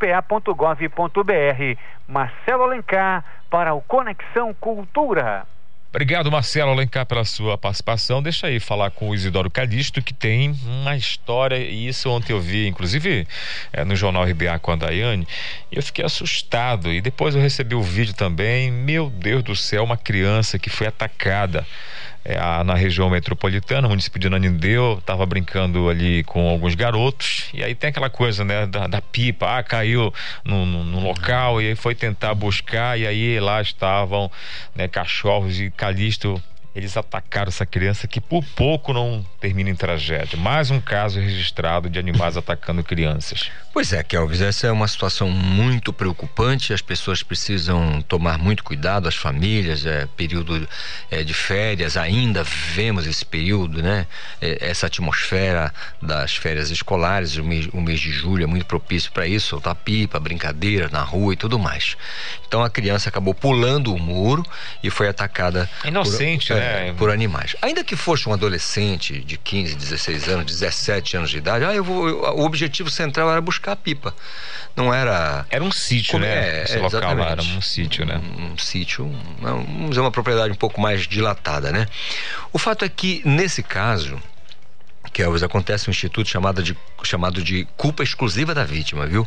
Porque assim, imagina você, como cidadão, dono de um sítio que está todo cercado, de acordo com a, o regramento, tá? O teu animal está lá, está dentro, não está na rua. Não tem outra forma de ele atacar alguém se essa pessoa não entrar sem autorização. E aí a entrada sem autorização, o cão ataca.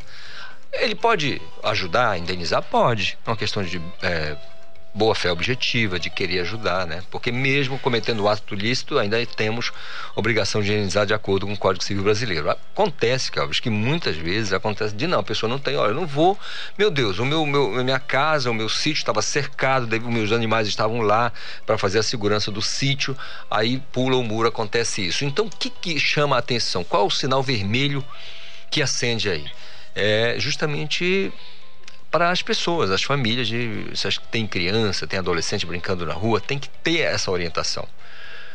A pipa caiu lá dentro da propriedade. Vai pular o muro, ah, tocasse na campainha ou batesse no portão, eu posso entrar para pegar, é uma coisa, uma orientação que precisa ser dada. Agora, pular o muro e pegar, quase há uma morte aqui. Os cachorros não mataram uma criança porque alguém. Ouviram os gritos, viu, né? Os foram... gritos foram lá e havia trabalhado naquela conhecia mais ou menos os animais, foi lá e conseguiram tirar daquela situação. É, realmente, acho que o que fica com isso, primeiro, o bom senso, né? Lá É. do, do- dos donos, lá do, do dono do local lá do sítio, acho que prestar também auxílio a essa Nossa, família é fundamental, dúvida mas fica como alerta maior aos pais, então, nesse momento ainda de crianças brincando na rua, ali no dia a dia, tomar cuidado. Então, você que é criança também, que ouve aqui o nosso programa, vamos ter bastante cuidado, porque senão acontece isso. Deixei para a redação, obrigado, Calixto, falar rapidamente com o João Paulo Seabra. João, última notícia sua aí e que você traz pra gente uma boa notícia, né? Tá abrindo um cinema aí muito conhecido, um espaço conhecido, é isso? Esse mesmo, Kelvis e ouvintes, é o Cine Libero Luchardo, que é uma das salas de cinema com o público mais fiel aqui de Belém, que anunciou o retorno nesse mês de agosto, após as flexibilizações do governo estadual em relação à pandemia. E vai abrir com 40% da capacidade e o perfil da sala, que é administrada pela Fundação Cultural do Pará, informou que a pré-estreia em meio à pandemia será nos dias 14 e 15 de agosto. E as sessões serão do filme nacional Piedade, que é estrelado por Fernanda, Fernanda Montenegro, Cauã Raimon, Matheus Nak- Naktergari e Irandir Santos, com direção de Cláudio Assis. E lembrando, Kelvis, que o Cine Libero Luchardo fica no Centur, na Avenida Gentil Bittencourt, número 650, em Nazaré, portanto, voltando. É, direto da redação, João Paulo Seabra para o programa Conexão Cultura, segue na apresentação Kelvis Janieri. Valeu, muito obrigado, João Paulo Seabra. 10 horas em ponto, a gente encerra mais uma edição do Conexão Cultura. Bom dia, Daiane, para você que siga aí numa tranquilidade durante essa quarta-feira. Bom dia, a gente se encontra amanhã. Se Deus quiser. Bom dia, Calixto. Se Deus quiser. Até amanhã, valeu. E obrigado a todos os nossos colegas da Rede Cultura de Comunicação. Se você quiser ouvir o programa de hoje, daqui a pouco vai estar no Castbox FM, na página do Jornalismo e Cultura. Você acessa lá e acompanha não só o programa de hoje, como o programa de ontem, terça, da segunda-feira e todos os programas lá. Você pesquisa a data que você vai encontrar, tá certo? Um abraço para você, uma quarta-feira muito mais abençoada e até amanhã. Tchau, pessoal. A Cultura FM apresentou Conexão Cultura.